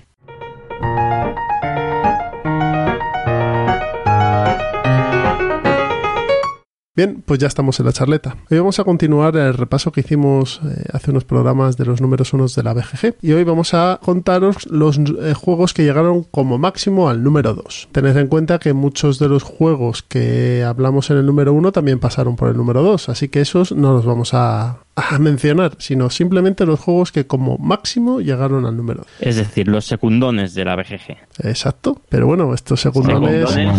Estos- Eh, ya lo creo, vamos, ahí ya, ya lo veréis. Pero hay aquí unos juegos que, vamos, más quisieran más, más de un número uno ser. Exacto. Como algún número dos que, haya, que aparece por aquí. Bien, pues vamos a empezar y el primero que tenemos es Alta Tensión del amigo Friedman Frisch, el juego económico del señor del pelo verde en el que se gestionan em, os intenta simular la gestión de centrales eléctricas. Este juego además tiene como 4, 5, 6 expansiones diferentes. Eh, director de fábrica, primeras chispas, muchos mapas además. Y el, hace un par de años salió la versión juego de cartas que, le- que la gente pone bastante bien. Yo no he tenido la ocasión de jugarlo. Yo tampoco. Pero vamos, es el juego económico por, por excelencia. Sí, es uno de ellos, la verdad. eh, y es muy merecido que esté en el número 2. Además, Friedman Freeze siempre tiene ese componente matemático que en un juego económico seguro que, luce bastante. Sí. ¿Y con qué juego se encontró este que le, que le parto del número uno? Pues nada más y nada menos que con Tigris y Éufrates, Agrícola y Puerto Rico. Sea, esos tres, es, mm, cuando Tigris y Éufrates estaba abandonando el número uno, eh, fue cuando entró Agrícola en- y Puerto Rico. En esa época, pues estaba, estaba el, Power Grid, eh, que es de do- 2004. Y Sí. llegó al puesto número 2 pues en el año 2007, 2008. Estuvo por ahí un añito durante el número 2. Muy, muy meritorio. Un año en el Sí, número sí, 2. además sigue, sigue en una posición alta del, del ranking. Sí, sí. Y además fíjate con qué juegos, ¿eh? ese... qué época, qué época más, más buena. Ese ranking. Tigris y Éufrates, Puerto Rico, Agrícola, Power Grid. Algunos que nos escuchen dirán que son juegos secos como la Mojama, pero bueno, pero para mí son juegazos. Bien, Sí que lo son. vamos a, a mencionar otro. Y este es Príncipes de Florencia. Este juego yo no tengo ni idea de qué va, sinceramente. No lo he jugado. Pues estamos, estamos bien. Yo tampoco lo he jugado. El, el Príncipe de Florencia además estuvo en el número 2 de la BGG en el año 2001. O sea, fue lo, lo que comentamos en el, en el programa sobre los números 1 de los primeros meses en los que se hizo el ranking, que había pocos votos, que, bueno, era muy volátil, muy voluble, ¿no? Los, los puestos. Pues en esa época fue cuando los Príncipes de, de Florencia fue, llegó al número número 2. De este, de este juego lo único que puedo decir es que lo editó en España nuestro compañero Julius Firefax a través de Excalibur Board Game, que era su, su tienda y, y editó este juego para en español y este es un juego del año 2000. Sí, es un juego de, su- de subasta, ¿no? De mecánica principal, creo que es, ¿no? Yo la verdad es que sé muy poquito de este juego. Me acabo de enterar que es de, que era, vamos, lo que acabas de decir, Jesús, que me ha dejado, me ha dejado sorprendido, ¿eh? Sí, sí, sí. Lo, lo editó aquí para España Juan Luis. Mm, bueno, bueno, el, el- sí, sí. Bien, pues... El pri- principal eh, colaborador de los abuelos. Exacto, el Yayo en nómina, está en nómina, el Yayo en nómina, eso, no, no me salía, el Yayo en nómina. Bien, el siguiente son dos en uno, ¿vale? Y diréis, ¿dos en uno? Sí, porque es el que muchos consideran uno de los mejores juegos de, de civilizaciones que hay, que es Through the Ages, de Vlada Schvatil. ¿Y por qué dos en uno? Porque Through the Ages tuvo hace unos años una nueva edición a raíz de mm, su conversión a, formato digital. se, se diseñó una aplicación y Vlada Schvatil aprovechó para pulir ciertas mecánicas y convertirlo en un juego ligeramente diferente al anterior, ¿vale? Em, quitarle potencia a algunos personajes, equilibrar algunas cosas.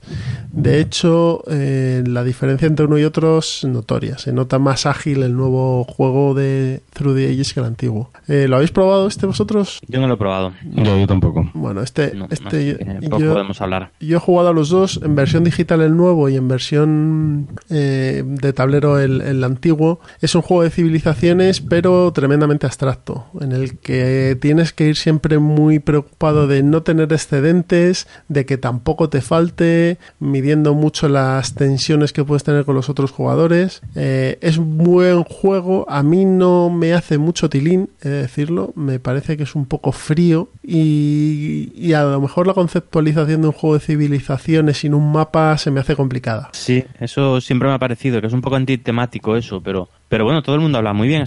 Sí, no, sí, Vamos, meca- hay, hay que mecani- probarlo, hay que probarlo. mecánicamente es estupendo. A mí lo único que puedo decir es que a mí me deja frío, pero nada más. ¿Qué duración tiene más o menos una partida, Jesús? De... Yo Largo, ¿no? Este lo, ju- lo he jugado largo. a dos jugadores siempre, eh, que dicen que es uno de los números óptimos, dos, tres, a lo mejor cuatro será demasiado. Eh, ¿Tiene muchas cosas de mantenimiento y estas cosas de intermedia? O... Tiene fase de mantenimiento, tiene bastante, tiene luego diferentes fases de dentro de la resolución de eventos, de conflictos y demás. Yo las partidas que he echado en tres horas más o menos lo que hemos tardado en jugarlo, acabándolo, ¿eh? Mm. O sea, en tres horas lo hemos logrado acabar a dos. Pues no está- como que no está curiosidad, mal. os cuento, eh, eh, el juego es de 2006, pero no llegó hasta el número 2 de la BGG hasta el año 2011, o sea, cinco años después llegó al número 2 de la BGG. Como ahora, ¿no? Que, que las novedades no llegan. Igual, igual, vamos. Y de- cayó del número 2, fue para abajo, fue superado por unos cuantos y dos años después volvió al número 2 de la BGG en el 2013. Volvió a bajar y luego volvió a subir en el 2014, o sea que estuvo ahí Haciendo el ascensor. Sí, haciendo, efectivamente, eso es. Hasta el 2014, que ya se fue del puesto número 2 y ya... El antiguo, ¿no? Porque el nuevo El entraría... antiguo, el antiguo, efectivamente. Y como mm, otra curiosidad, que su reimplementación, o casi, como has explicado antes, casi más que re- reimplementación, es casi un juego nuevo, el de 2000, 2015, Through the Ages, A New Story of Civilization. Eh, este sí que alcanzó el puesto número 2 en cuestión de meses, el hype de, de ahora, que todo sube mucho más rápido, pero ahí se ha quedado. No, no, no llegó, se quedó en medio entre el Twilight Struggle y el, y el Pandemic Legacy. Sí, es que, es que yo creo que el, el fenómeno Legacy le dio duro a este y no, no, no logró Mm. llegar al número uno. Y fue número 2 durante bastante, vamos, durante más de un año, año y medio, así fue, fue número 2. Vio como cayó el Twilight Struggle, pero en vez de subir él, subió el, Sí, yo creo que es el por la... Pandemic Legacy. O sea, cuando superó al Twilight Struggle, ya le había superado él el, al Pandemic Legacy, con lo cual ahí se quedó, Ah, claro. número 2. La nueva mecánica le, le, le- le pasó por la izquierda. El siguiente que tenemos es el Kailus, que ya le dedicamos un programa. Vamos, esto es un. un- eh, es, es indigno de la BGG esto. Que el Kailus no haya sido número uno, vamos. Bueno, ahora sacan casi uno nuevo, igual llega. O... No, pero. Ya, ya, lo veo complicado, ¿no? Sí, no, y además yo soy escéptico, con bastante escéptico con el nuevo Kailus, con la- las- los cambios de mecánicas que han metido. Pero bueno, eso ya lo veremos. El caso es que eso, que el Kailus efectivamente llegó a número 2 de la BGG. Eh, ¿Cuándo llegó? Llegó, el Kailus es un juego de 2005 y, y- y en el mismo año 2005 se puso el número 2 y ahí se quedó, por, Sí. por detrás del Tigris. ¿Y durante cuánto tiempo estuvo en el número 2? Estuvo un año aproximadamente, un poquito menos de un año, 10 meses. 10 meses en el número 2. Y a mí me parece de todos estos juegos, quizá de los que estamos hablando, vamos, de esa época, de 2004, 2005, 2008, eh, me parece el que mejor ha envejecido. Mejor que el Tigris y, en mi, en mi opinión, mejor que el, que el Puerto Rico. Y aquí algo- seguro que alguno me da alguna colleja, mejor que el Agrícola. El Agrícola. Tenemos que hacer un programa sobre, sobre el Agrícola. Sí, sí, sí, sí. Yo le- no. le, voy a meter. Pero- Le voy a meter. No, a, ver, a mí me gusta. El agrícola me gusta, pero creo que está un poquito sobrevalorado. A mí, particularmente, me gusta más el, el Kailus. Mira, eh, vale, Lo dejamos para otro la programa. ahí. Vale. Bien, eh, Kailus ya hemos hablado mucho, entonces eh, no nos vamos a extender más. El siguiente es Terra Mística, que, Terra Mística. que ahora es famoso porque ha salido su hermano galáctico. Sí. Terra Mística, juego de 2012. eh, llegó al puesto número 2 en 2014. Actualmente está en el puesto número 8. En el 8, el 8. Y no creo que tarde demasiado en ser, en ser superado por el, por su hermano. El, el- Gaia Project el- está en el, en el décimo primero. Mm. Aquí yo no sé si será mejor juego o no, pero el hype es el hype. Mm. Eso sí, el- a ver, eh, es el mismo juego, han eh, limado todo lo que fallaba del Terra Mística, que eran unas cuantas cosas, entre ellas, por ejemplo, que el Terra Mística a dos jugadores no prácticamente no, no, no era jugable y el Gaia Project funciona muy bien. Pero el tema, lo han, el tema y el arte lo han empeorado. En vez de mejorarlo, lo han empeorado. Entonces, mecánicamente funcionará mejor, pero a mí me llama menos el Gaia Project que el Terra Mística. Pero bueno, eso es cuestión de, Sí, de gustos. es cuestión de gustos. Así que nada, ese es otro, el Terra Mística, otro que ha estado ahí, que ha llegado a, a- a- a la final. A tocar ahí el, el- el- Las el- mieles del éxito. ahí. Las mieles del éxito, sí. El podium, pero- o sea, el número uno, pero se quedó. Y hoy vamos a terminar este repasito de los números dos con Battle Cry. Y Battle Cry, muchos de vosotros diréis, ¿y este juego cuál es? Battle Cry es un juego del año 2000 de Richard Borg. Y si os comento que hay un juego que se llama Memoir 44 que bebe directamente de este Battle Cry, eh, lo creeríais, pero sí, porque este es el primer juego de la mecánica esta de confrontación de ejércitos por, por flancos y por cuerpos centrales con miniaturas que, que hubo. Entonces este lo que refleja son batallas de la guerra de secesión americana. Que, que bien funciona ese sistema, ¿eh? Y, y cómo lo están explotando. Desde hace 18 años ya que tiene el Battle Cry. El Battle Cry es Porque el está el Memoir 44, pero está en el Battle Lore, está el... ocurre el... el Todos los Command, los Command and Conquer. com- eso es, el Eh, Ancients, perdón, el- Commands, Commands and Colors. Commands and Colors, no Commands Eso es, Colors. sí, sí, sí. Commands and Color hay dos, que son el Ancients, que son batallas de los romanos y de los griegos y cartagineses y demás, y el Napoleonics. Y ahora está a punto de salir el Command and Colors medieval, que son batallas de batallas ambientadas en, en la Edad Media. La verdad es que es un sistema súper ameno, ¿eh? Eh, fun- funciona muy bien, muy bien. Eh, Se juega rápido, mm, de peso es ligerito, eh, a mí me- gusta. Este concretamente, el Battle Cry sobre la guerra eh, civil americana, no lo he jugado nunca, pero bueno, el Memoir funciona estupendo. Son prácticamente el mismo juego, ¿eh? Mm, Pues, pues entonces estará muy bien, ya según el tema que te guste, que le gusta a cada uno más.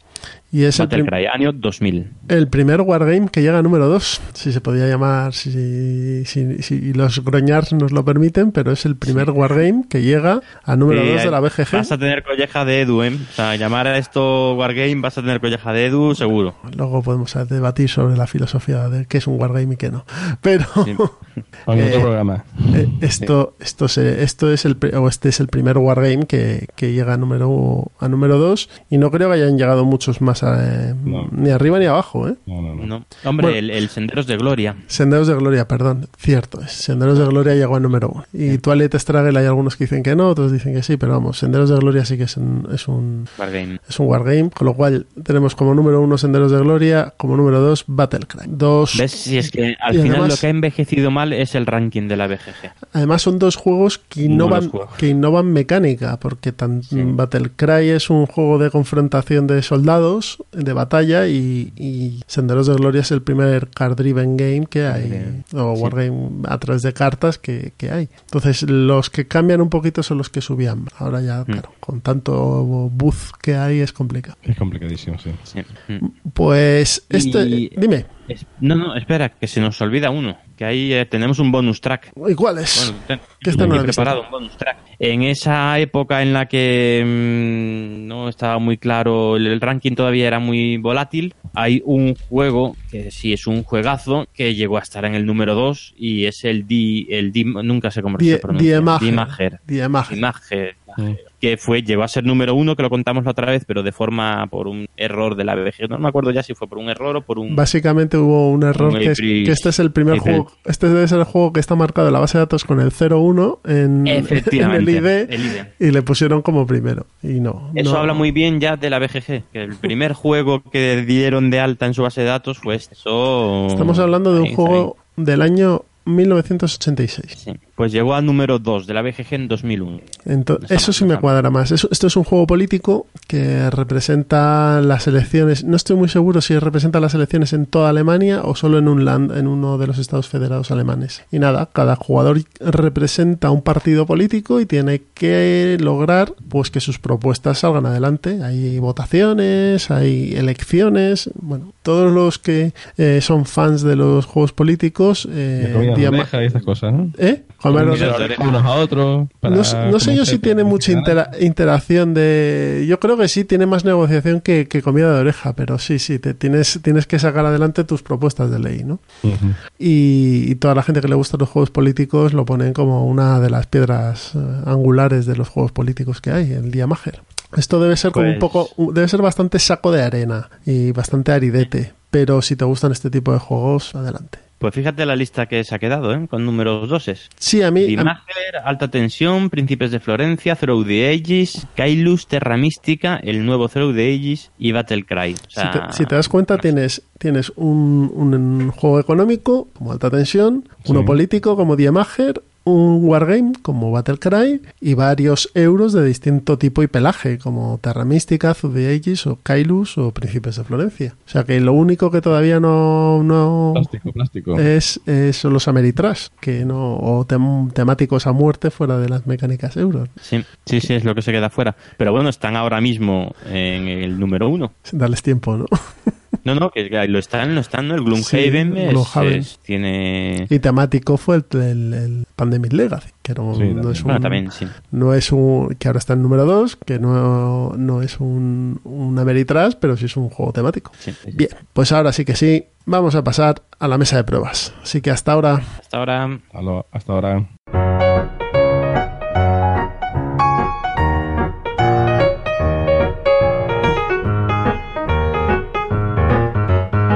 Pues estamos aquí otra vez en la mesa de pruebas. Así que Miguel va a empezar a contarnos la lista de juegos que ha podido jugar estos últimos días. Bueno, pues últimamente estoy pudiendo, estoy, puedo jugar de nuevo un poquito más, que ya sabéis que en los últimos, últimos programas había bajado mi ritmo mucho. Y últimamente, ¿a qué he jugado? Pues he jugado al Wirsing, le he dado bastante al Wirsing Das Volk, un juego sobre la, la, Guerra Fría entre eh, las dos Alemanias. Muy, muy interesante. He jugado online sobre todo y eh, he jugado el, el- la versión también del 2 más 2, la expansión del 2 más 2 con, con bueno, contigo Jesús y Sí. con y con los Yayos, con. Alex y, Un interpodcast y que hicimos. con efectivamente una partida inter, interpodcast que estuvo muy bien. La verdad es que es un juego muy entretenido. Eh, una vez que sabes jugar, mm, tiene mucha mucha amiga. El juego tiene mucha amiga. Me, me ha gustado mucho, mucho. Y una eh, la primera partida siempre cuesta más, pero después eh, el juego es muy ágil. Una vez que sabes jugar, el juego es súper ágil. Así que un muy buen Pues descubrimiento nada, este os- de Dados. Os remitimos al programa de Jugando con los Abuelos, que hablan del Virgin Das Volk, si queréis conocerlo un poquito más en profundidad.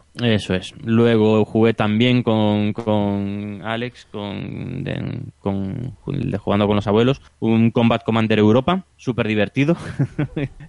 Vamos, la verdad es que fue una, una partida muy buena. Era do- dos Eurogamers eh, jugando a un Wargame, nos teníais que ver las caras. Lo pasamos muy bien y es un juego, juegazo. El Combat Commander es como verte eh, salvar el soldado Ryan, es verte una película. Es, eh, es un juego además que yo, lo puedo jugar en solitario en modo bipolar para ver el combate. Está tan bien hecho, tan bien implementado. Los eventos son tan temáticos todos. Magnífico. Combat Commander Europa. Si no tienes contrincante, juégalo solo, de verdad, merece la pena. Y eso que no tiene modo solitario, ¿eh? Jugarlo solo es jugarlo en modo bi- bipolar. Tiene algún apaño y tal, pero bueno, pero muy bueno el Combat Commander. Luego he jugado en familia al Takenoko, que ya Sí, hablamos de él, en el episodio pasado.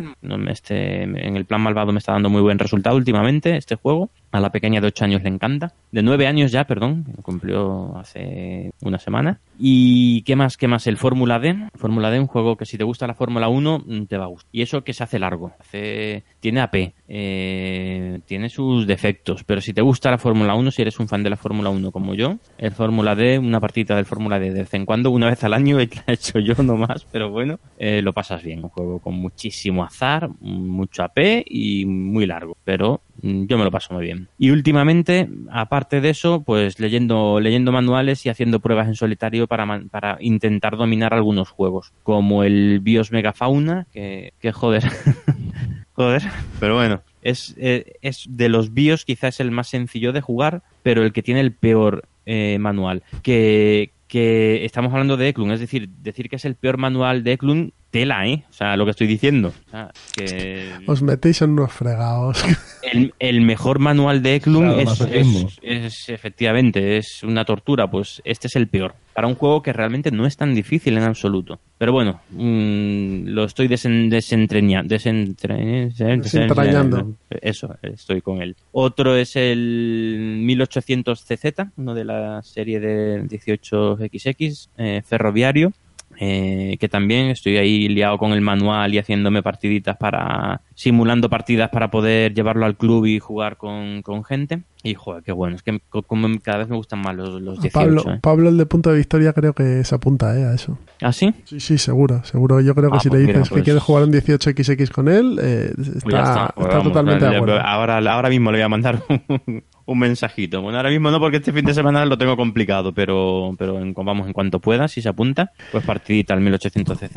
Y luego eh, al Giar, ahí están. Que Tengo, yo tengo concertada una partida ya en, la, en las TLBSK y tengo, tengo que ver cómo se, Yo solo cómo digo- se juega, porque si no, Calino, Amarillo y compañía, Clean, me van a meter, vamos. Yo solo te digo una cosa. Yo he jugado do- un turno y medio al Virgin Queen, que es el, este juego, pero eh, unos años después ambientado. Sí. Para desplegarlos tardamos una hora y media. Y, yo no, y no te digo más. Vamos, tenemos el sábado de la CLBSK, el sábado lo tenemos pillado para este. No me este extraña. juego. Entonces, No me claro, quiero llevármelo pues un poquito, un poquito sabido. Bien. Así que nada, pues eso es lo que. Esto ha sido todo, ¿no? esta semana. Ah, no está mal, ¿eh? No, no, no me quejo. No. Pues Rafa, da- eh, dale tú ahora. Bueno, yo, eh, bueno, últimamente pues no, no he podido jugar mucho, la verdad. Pero bueno, sí que es verdad que he echado mano del online, de, de Yucata, y, he probado algunos juegos que, que, no, que no conocía y, y estoy un poco también ahí en la fase de, de aproximación a los juegos. Uno de estos que he probado es el Fuche Manate, que estoy jugando algunas partidas con Miguel, Sí. que me está barriendo, claro, como tiene que ser. No, yo no lo he nombrado porque ya en el anterior programa ya, ya lo comenté. ¿Sabes? Entonces, bueno, creo que ahora vamos por la segunda partida que... que estás perdido ya. Sí, ya estoy perdido, ¿no? Bueno. Sí, sí, necesitaba ser No he visto- contratado. No he visto cómo va la partida, pero bueno, es un juego que está muy, está muy bien, la verdad. Lo único que es verdad que para, para la, im- la implementación resulta un poquito opaca para una persona que no, no, no conoce bien el juego, ¿no? Sí, yo recomiendo jugarlo, aprender a jugarlo en mesa. Y después ya pásate a la, a la plataforma online. Pero para aprender a jugarlo, lo mejor es en mesa. Si no, no terminas de entender. Por la forma en la que está hecha la plataforma, no terminas de entender la- el flujo del juego. Sí, o tienes que pararte mucho y mirarlo, en fin, pero bueno. Pero vamos, que le seguiremos dando, ¿eh? Ya iré... Lo que tú me haces a mí, lo que yo te hago a ti, el Marco Polo, pues ya te lo haré yo a ti. también. A ver. Me parece Pero- perfecto.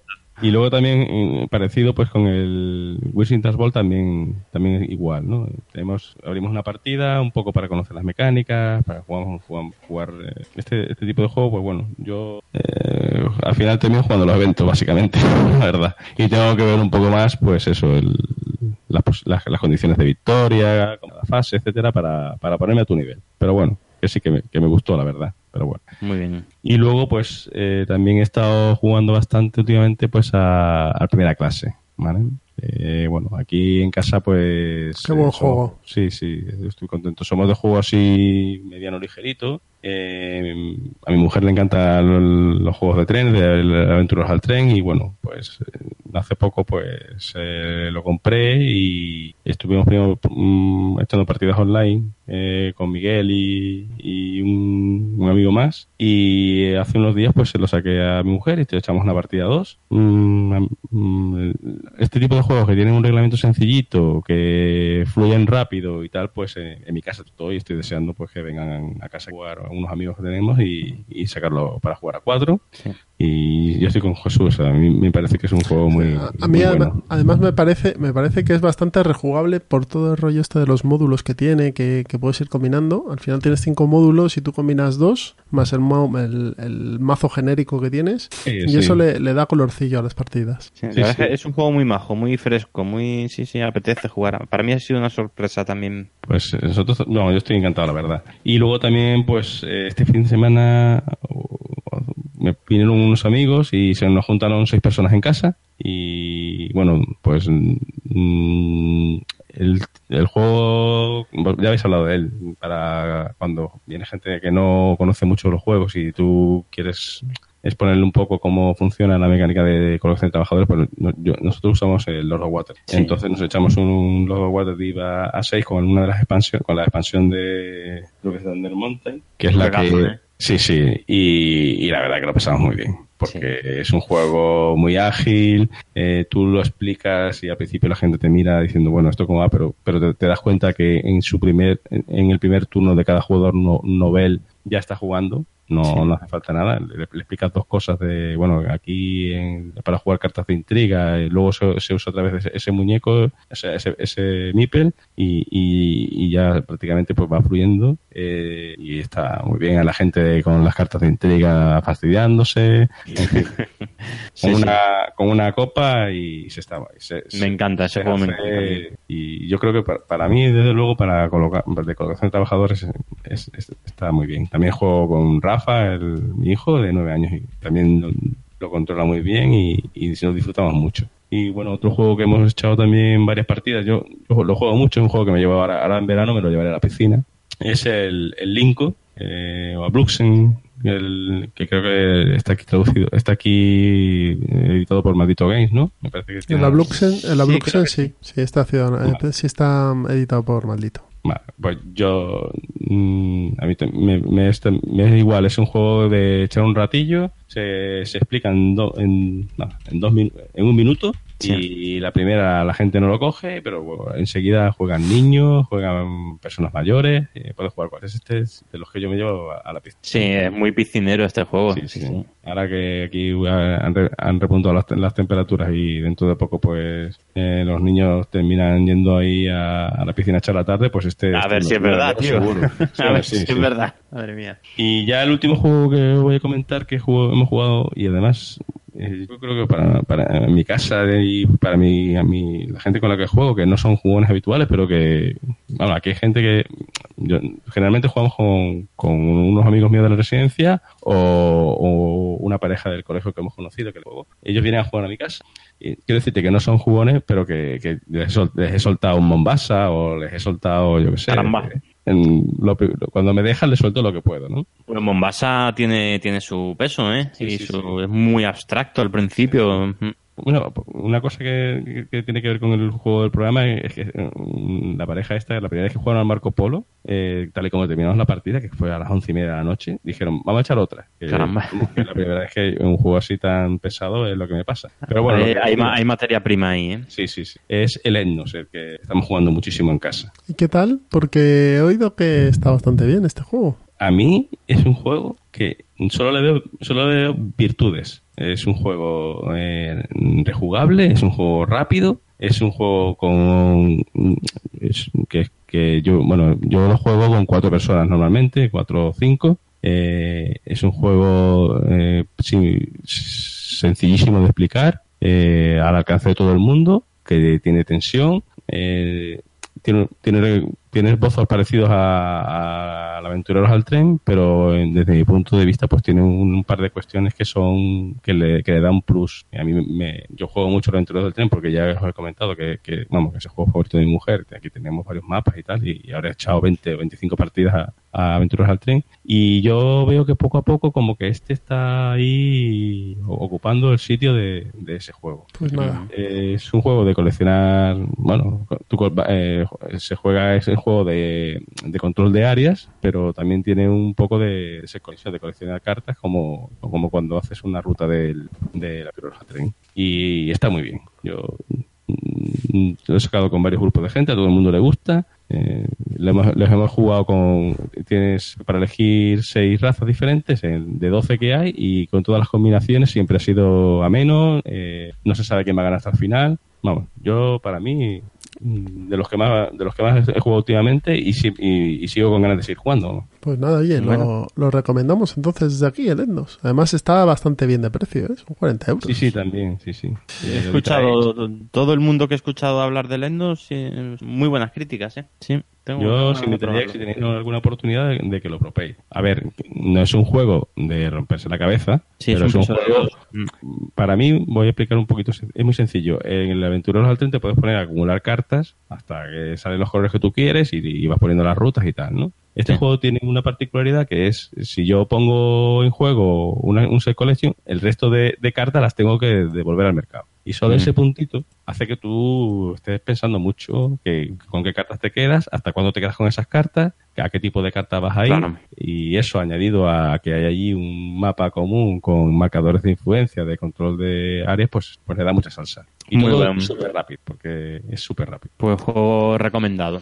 Bueno, pues me lanzo ya. A ver, aparte de jugar al Versim das Volk en, en online también y a varios, a Marco Polo y alguno más en, en Yucata, mm, con Fran ahí en, en el Club Reino del Norte estuve probando el ASL Starter Kit. Si ha hablado Miguel de, de Combat Commander, esto es Combat Commander multiplicado por 15.000. Eh, este es el, dicen que es el juego de, de, de estrategia de batallones más completo que hay. Y yo por lo que he llegado a ver, tiene pinta de serlo. Esto es, eh, el juego este, el Advanced Squad Leader, el ASL, tiene un, un manual básico, ¿vale? Que no es el Starter Kit, sino que es el, el manual básico que debe tener en torno a unas 400 páginas o algo así. Es, es como un, un cartapacio. Sí, sí, es una cosa salvaje. Madre mía. Entonces lo que hicieron fue sacaron esta empresa sacaron los Started Kit que tú lo que juegas es una es el todo el todo el, el, manual pues troceado para que lo vayas jugando con escenarios y demás. Entonces eh, el concepto como ha dicho Miguel es muy parecido al del Combat Commander. Eh, lo que pasa es que la mecánica es diferente. Aquí son enfrentamientos entre batallones de soldados, ¿vale? Entonces tú ya has ametralladora, haces el fuego de cobertura, pero el otro se te mueve, te- no puedes disparar, y si te de repente pasas, pues el otro te puede disparar también. Bueno, es, está muy bien. Es el Started Kit, todo lo que es la, el- la caja de inicio es bastante contenida de precio y, y de complejidad y proporciona unas partidas muy divertidas. Eso sí, hay que echarle valor, ¿eh? Hombre. A esto hay Te que creo, te valor. creo. Aparte- Pero me, has dicho que lo jugabas con Fran. Lo jugué con Fran, sí. Él me dijo. Pues, pero que- es que él, eh, sí, él es muy, guarga- experto, él es muy lo y, muy le gusta muchísimo. Y yo además me vi varios vídeos de cómo coger un poquito los conceptos y tal, porque claro, cada turno tiene como seis o siete fases diferentes, en la que tú actúas, pero el otro actúa, el defensor, el atacante. Bueno, es, es curioso. Eh, también he estado jugando ya, he empezado de nuevo el ciclo de Dunwich con dos personajes y, y reemplazándome mejor en las reglas y demás. Y bueno, he pasado la primera aventura, mal que Del bien. Arkham Horror hablas, Del. Arkham Horror, LCG. perdón, sí, sí, perdón. Arkham Horror LCG. Y nada, a ver si encuentro un momento y, y empiezo con la segunda de la caja básica, de la caja de, básica de la expansión. Ya luego empezaré con las de los blisters. Eh, también he jugado a Mombasa, que lo jugué con Andrés ahí también en Reino del Norte. A mí me parece que es un euro estupendo. Que quizá no ha subido tanto como tenía que subir, que le falla una mecánica a lo mejor, que es la de los libros de contabilidad. Sí, esa es un poco engorrosa. Pero... No, bueno, ¿Eh? Hay una, hay una mini expansión que, que no, no, no arregla el tema, pero vamos, que le da más puntos por el tema de los libros. Yo he jugado con ella y bueno, al final te equilibra un poco el tema. Pues mira. ¿Sí? Sí, sí. Es, es, son unos libros que, que mm, se, se vol- me parece que es eh, pagas monedas y, y los puedes ir sobrepasando, digamos. Y luego también te trae una ficha de contable eh, equivalente a lo- los las fichas estas que hay de, eh, de bonus de, de una mercancía adicional Sí. o, o un desplazamiento, un casco de esto, ¿cómo se llama? Eh, para Eh, la expansión de la compañía, La pues una para, para el contable. Mm. Bueno, en, el- en la caja básica ya hay cartas de contable. Ah, no, perdón. Es, es la ficha de, de esta de, de poner el taco de madera, de bonus. Ah, vale. De, de esas. Y con eso se, se arregla un poco, creo yo. Bueno, Bueno, pues habrá que probarlo. Sí, A mí, a mí me parece un gran juego Mombasa. Sí, es muy bueno, muy, muy buen juego, sí. Mm. También esa misma mañana también probamos el Heaven and Nail, la 2, y muy rapidito. Nos duró una hora con explicación. Eh, pues es un puzzle muy bonito, Heaven and. Es Sí, un- ¿te sigue gustando? A mí sí me sigue gustando. Tampoco le he dado No tantas, tantas veces como tú, entonces no mm, el- mis partidas son más separadas en el tiempo. Sí. Bueno, es un juego de, de fondo de armario. Y lo Sí. sacas de vez en cuando, puedes jugar a él, eh, está bien hecho, se va a llevar el Spiel de Yares con, con bastante probabilidad. Pues y, sí. y sobre Mm. todo es un juego que puedes jugar en una hora a dos y bueno, con explicación y, y- y no creo que, que pidas, puedas pedir más de él.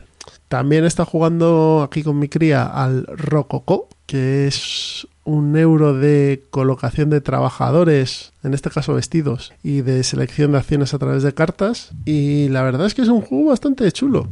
Sí. Eh, sí, es un euro medio muy con un tema muy muy curioso que es al final mm, eh, realizar trajes para un, un- un baile de Luis XVI Y, nada, lo que tienes que tú lo que llevas es un grupo de sastres, un- una empresa de sastres, y vas haciendo los trajes, alquilándolos, comprando decoración para el palacio, y tiene unas mecánicas bastante sencillitas, y bueno, pues un euro medio de los tantos que hay. Este es de Gert Spiel, y merece mucho la pena, ¿eh? Si lo veis, además están hay varias copias por ahí que se están vendiendo a 20 y pocos euros, y, Sí. y- ¿Y ese que lo has jugado con tu hija? Sí, lo juego con mi hija. Le dije, mira, un... yo lo compré para jugarlo entró con ella. Le entró un poco por el tema de... Le entró mucho por el tema, claro, porque todo esto de hacer vestidos y palacios y demás, pues le mola. Y- Ese me lo apunto para el plan malvado. Sí, el Rococó está bastante bien. Y a, a mí me recuerda otro juego, pero ahora mismo no caigo. El, el tipo de, de selección de, de acciones y demás. Pero está.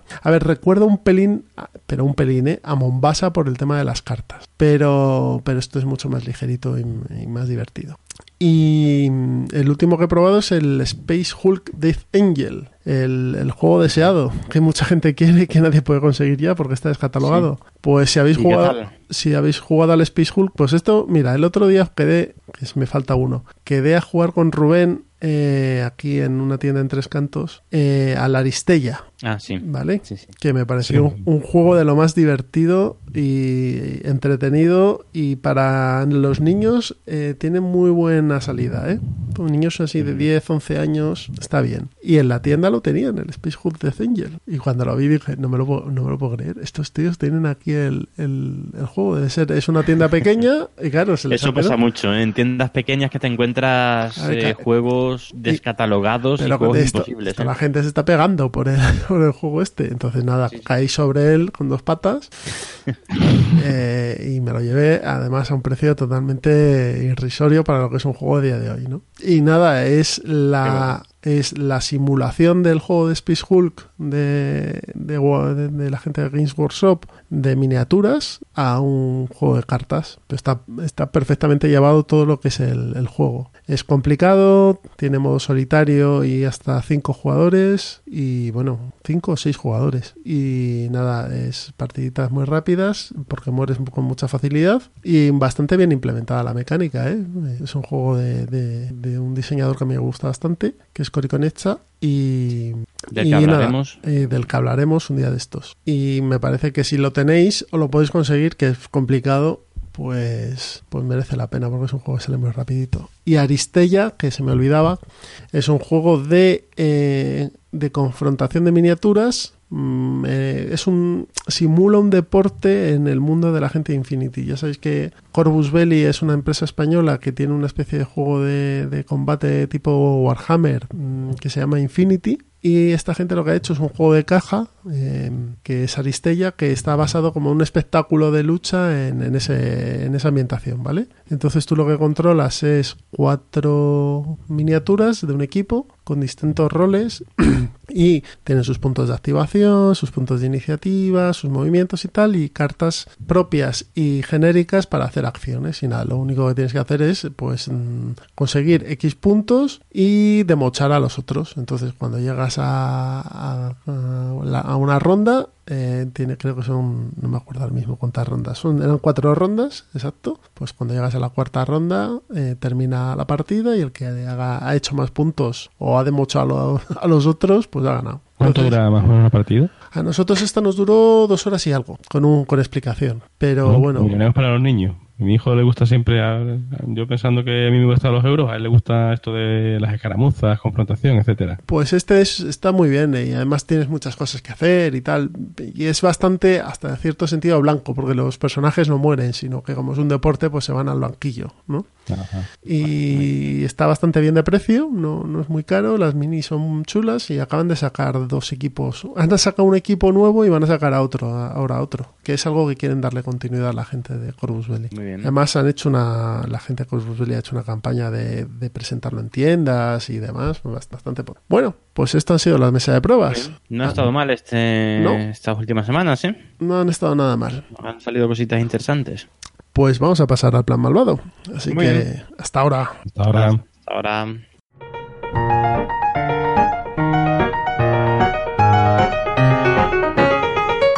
Pues ya hemos, estamos terminando, pero antes de irnos, vamos al plan malvado. Hoy voy a empezar yo con Fantasma, uno de los juegos de la trilogía que ha sacado hace poco Friedman Freys, basados en la mecánica del Frutas Fabulosas. Y estos tres juegos que constan eh, de, estos nuevos juegos que ha sacado, que son Fantasma, Fuga y Fortaleza. Fantasma es el juego que eh, está prácticamente diseñado para niños más pequeños, ¿vale? Niños a partir de 8 años. ¿Qué es Fantasma? Bueno, pues Fantasma es un mazo de cartas, de, de 90 cartas creo que son, en el que va todo contenido. Tú abres el juego, abre, sacas las cartas y empiezas a jugar, ¿vale? Porque las cartas eh, te van a ir contando las reglas y las modificaciones de las reglas durante la partida. Para que os hagáis una idea, el juego consiste en eh, es un juego numérico, es un juego matemático más bien, y en no pasar de 15 en una serie de cartas de números que van a jugar los jugadores. Entonces, si juegas a 2, pues tú juegas una carta de 4, el de enfrente juega una carta de 5, el, eh, tú vuelves a jugar una carta de 0, el de enfrente juega una carta de 6, y cuando uno llega a 15, o supera 15, mejor dicho, ha perdido si él ha sido el que ha desencadenado eso. Uh -huh. ¿Qué pasa? Que, que tiene cartas, que la, hay reglas especiales, pues que de repente puedes cambiar una carta por otra, que ahora los menos doses y los menos unos no valen. Entonces te va a ir, te va a ir modulando durante toda la partida diversas reglas para que tú, para que la experiencia sea diferente. Las partidas como tal son muy cortitas, pero ¿qué pasa? Que el mazo te dura más de una partida. Entonces, eh, a lo mejor te echas 5, 6 o 7 veces una partida hasta que terminas todo el mazo, ¿vale? Como, solo... como con el Frutas Fabulosas, ¿no? Que va... Exacto. Es, es la mecánica del Frutas Fabulosas, pero más contenidas. Eh, yo uh -huh. solo... Yo lo compré porque lo, se lo oía a Calvo de Bislúdica, me pareció interesante. Es muy barato, cuesta 15 euros. Y dije, bueno, voy a probarlo. Y la primera vez nos echamos 6 o 7 partidas. Y mi hija me lo pide. Oye, quiero jugar al fantasma. Y es un juego de lo más árido. Son números, ¿eh? O sea, son cartas con números. No tiene mucho más. Pero, pero bueno, le ha encajado bastante y, es divertido. Y sobre todo les, les ayuda mucho eh, todo lo que es la concepción matemática. O sea, saber eh, la suma, la resta, no sé qué, qué, te tengo que poner, qué te tengo que quitar, saber que te ganan. A mí me gana con bastante facilidad, además. Y, y me parece que es un juego que, que aporta mucho y es divertido, ¿eh? incluso para mayores. Fantasma, Friedman Freeze, publicado Hola. por Edge en España. Saca, al final eh, saca cosas interesantes este hombre, ¿eh? el Friedman Freeze. Sobre todo si son cosas matemáticas y demás, sí. sí. Ahí se luce más, ¿no? Sí, sí, es, sí. Eh, ahí es donde él da el do de pecho. Luego te hace eso como del 504, que bueno, pues vale. Sí. Que yo y creo que son un poco, sí, todas sus ideas metidas en una caja. Pero esto, este juego, el de Fantasma, está bastante. Muy bien. Pues nada, Rafa, cuéntanos. Pues yo os voy a hablar de, de Caruba, que es un juego de estos de la serie de ABAP, de la serie que, que, sacó ABA para un poco abrir la puerta no a juegos tan infantiles como estos de las cajas amarillas, sí. etcétera. Y que la verdad que, bueno, a nosotros aquí en casa pues, pues nos gusta mucho, la verdad. Es un juego muy sencillo, eh, cada jugador tiene como una cuadrícula en la cual en unos extremos se ponen unos templos y, y, en los otros hay unos exploradores. Y entonces por una mecánica de sacar los setas, pues se tiene que ir construyendo pues las rutas por las, por las que van a ir llegando los, los exploradores a, a los templos. ¿no? Y, y, bueno, la, mmm, tú puedes o poner la loseta en, la cuadrícula para hacer el camino o renunciar a poner la loseta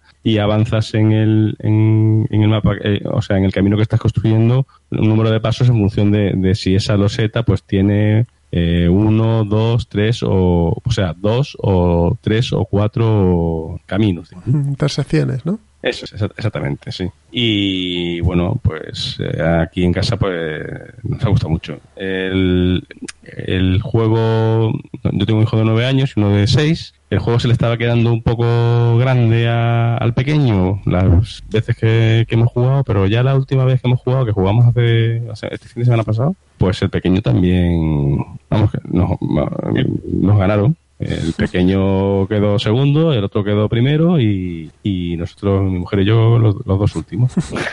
los puntos se consiguen el, ahí al, al, llegar a los templos, pues te van dando cinco por ser el primero, cuatro por ser el segundo, tres por ser el tercero y a los niños les viene muy bien porque hay dos cosas que, que les viene bien desde mi punto de vista, que es, bueno, pues eso, esa organización en la propia cuadrícula de por dónde tienen que ir los, los, los exploradores sin que se cierren los pasos unos a otros. ¿Vale? En ese sentido, digamos, pues ahí ellos ponen mucha atención para que el, el camino no se vaya cerrando para donde tiene que pasar, porque se suelen cruzar, digamos. Tienes que preparar una intersección de cuatro para que se crucen cuando tú vayas subiendo o bajando el camino. Sí, Y hay luego- plan- pla- planificación. el- Eso, exactamente. Tienes que mirar un poco a, a largo plazo, ¿no? Y luego también, pues, lo mismo con el movimiento, porque los, los muñecos no pueden adelantarse uno a otro, sino que si tú no mueves uno, está ahí, ahí parado. Y lu- luego tiene sus cosillas el juego. eh, hay unos losetas que sacan con diamantes, con oro, que son puntos inmediatos. Entonces puede compensar no avanzar y quedarte y coger la pepita de oro. Los niños, pues, al tener el punto ya, pues se, se van parando en todas.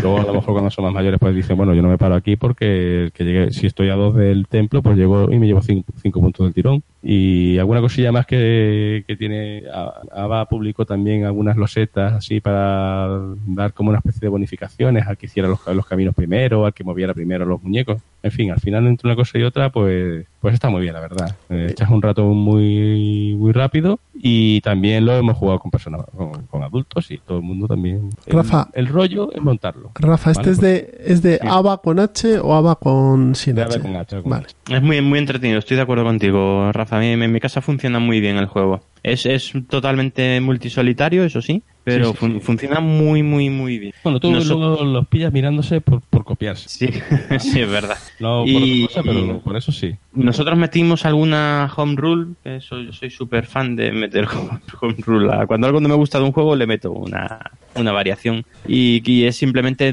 dar puntos al, al- al- al mejor explorador. El mejor explorador, explorador verde, por ejemplo, el que consigue más puntos de los verdes, pues ese se lleva dos puntos extra o cosas así. O, el- o el primero en llegar a los cuatro templos, que no en el juego básico no tiene, no tiene recompensa. Entonces, pues bueno, le metimos algunas normas así para la puntuación que nos funciona muy bien. Pero la verdad es que el juego, nosotros, sí, sí, con los niños lo jugamos mucho. Vamos, yo creo que de estos que sacó Ava, yo creo que este es el que más. Mm. Está luego uno que se llama Adventureland y uno Ah, que sí. se llama Spookies. Y bueno, y Ava sí ha seguido con esta línea, ha publicado más juegos este año, pero yo creo que de todos los que ha sacado, este es el que más, yo creo que es el que más mejor, mejor hecho está, digamos, Sí. para el objetivo que. De hecho, creo que hay una reimplementación de, de cartas que se acaba de sacar que Sí. yo no tengo ni idea, ¿eh? Lo dicen que funciona muy bien también. Sí, he escuchado hablar bien del de cartas. Eso sí es verdad, es un poco rollo lo, lo de montarlo, porque tienes que poner todas las losetas ordenadas y todo esto, pero bueno, en fin. Un poquito, sí. Mm. Bueno, Miguel, pues cuéntanos tu juego para el plan malvado. Bueno, pues yo voy a hablar de uno que hace, la verdad es que hace mucho que no sale a mesa porque el juego tiene su momento. Y es el, el Forbidden Island, el- el- la isla la isla prohibida. Eh, un clásico de, de iniciación para los niños. Es un juego, bueno, nosotros manejamos a un grupo de aventureros que tenemos que trabajar en equipo para salir de una isla que se está hundiendo. Para salir de una isla que se está hundiendo y que además eh, tenemos que salir con, con unos tesoros, con cuatro tesoros. Tenemos que buscar cuatro tesoros en, la isla y escapar de ella. Entonces es un juego cooperativo. El sistema de juego es el mismo que el de... A ver, para los más jugones es el mismo sistema de juego básicamente que el, el Pandemia. Lo que pasa es que con un tema y con unas mecánicas más simplificadas, un tema más infantil y, un- y unas mecánicas más simplificadas, pero al final el- la mecánica al final es lo mismo que el Pandemia, ¿va? ¿vale? Entonces, eh, el tema de con los niños, sobre todo cuando están empezando, cuando son más pequeños y están empezando a jugar, el, el, el hecho de que el juego sea cooperativo es un punto un punto importante porque con, con seis años eh, el, el tema de la frustración cuando un niño juega a un juego de mesa es durete. A veces se lleva se lleva regular.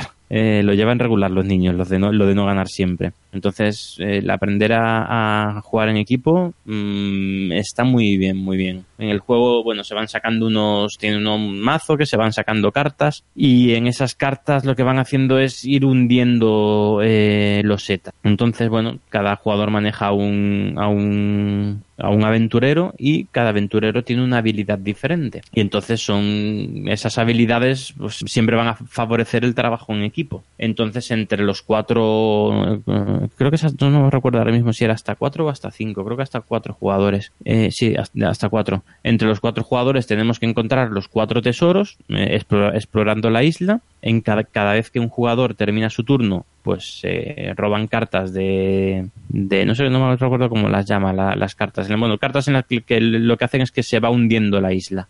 Y, y nada, tú tienes que conseguir tus, en- entre, entre todos los jugadores conseguir los cuatro tesoros y finalmente eh, ir los cuatro jugadores a la loseta del helicóptero y salir por patas. Si no salís los cuatro, eh, a los cuatro habéis perdido. Entonces, claro, pues eso fomenta el, el- que se ayuden unos a otros y, y bueno, que con los niños la verdad es que funciona muy bien. No vamos a meterles siempre juegos competitivos y, y tal, eh, pues, que, que colaboren está muy bien de vez en cuando juegos así. Eh, este está, está muy bien el- la isla prohibida, pero si, bueno, la dificultad está bastante bien, no es excesivamente difícil, pero a mí particularmente me gusta más otro que es, un- es una reimplementación que sacaron después, que es el del, bueno, ya lo conoceréis, el del desierto prohibido, que es más interesante por la forma de encontrar los, los tesoros que tienes que, que- que- que- que buscar, por el tema del agua y tal. Eh, está muy interesante, pero es difícil a rabiar. El, el del desierto prohibido, la dificultad ahí se les fue un poquito de las manos.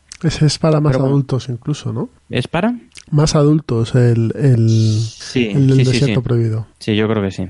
Sí, sí. No sé exactamente, vamos, no, no tengo ahora mismo delante el- el- el- el- la edad recomendada, pero sí, mejor empezar por la isla prohibida Y luego dar el salto, ¿no? y luego dar el salto al, al desierto prohibido. También es, es un juego que cansa, ¿eh? que después le has echado 10 10 partidas y ya y ya a los niños les cansa. Entonces, pues, Es que tú juegas muy seguido, seguro. bueno, quizá, sí. Después de la isla prohibida, pues el desierto prohibido le da un punto bueno e interesante y al final terminas pues con el pandemia, que es con lo que nos ha pasado a nosotros. Y ya con el, el pandemia ya es otra historia. Mecánica muy similar, pero ya eso es un, un senior juego. Mm. Así que muy recomendable. Esta isla prohibida para juego cooperativo con los niños y ir enseñándole ese trabajo en equipo. Tiene efecto líder, claro, Hombre, pero a ver, tiene efecto líder y, y las primeras partidas eres tú el que vas a ir guiando a tus hijos, pero bueno, pero con un poquito de mano izquierda, eh, estamos hablando de para niños más bien bastante pequeñitos. Entonces, bueno, los van manejando y al final se lo pasan pipa, ¿eh? Sobre todo si son ellos los que consiguen el, cada tesoro. Bien, Pero pues hemos hablado de La Isla Prohibida, de Caruba y de Fantasma. Tres juegos más para la colección del Plan Malvado. Ya vamos teniendo uno- unos pocos, ¿eh? Y hay unos cuantos, sí. Sí, sí que... Y los que quedan. Efectivamente, tengo ahí una lista de futuribles y pff, es infinito, o sea, es que y cada, cada día salen más. Bueno, pues vamos a ir finalizando.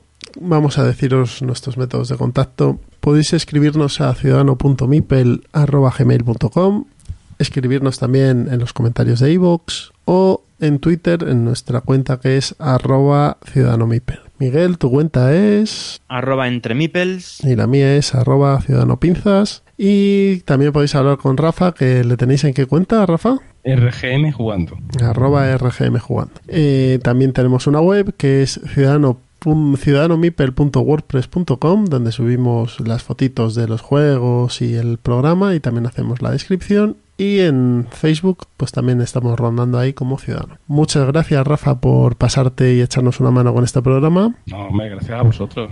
Me uno, me, me- uno a la- al agradecimiento de Jesús- a, a Rafa por acompañarnos aquí, que nos ha aportado mucho para el... Sigo sudando Para el Marco porque, ya- porque de aquí estoy en el cuarto encerrado con el ordenador, etcétera. Me imagino que ya es eso, estufa. Pero sí, bueno, sí, ya, ya es normal, sí.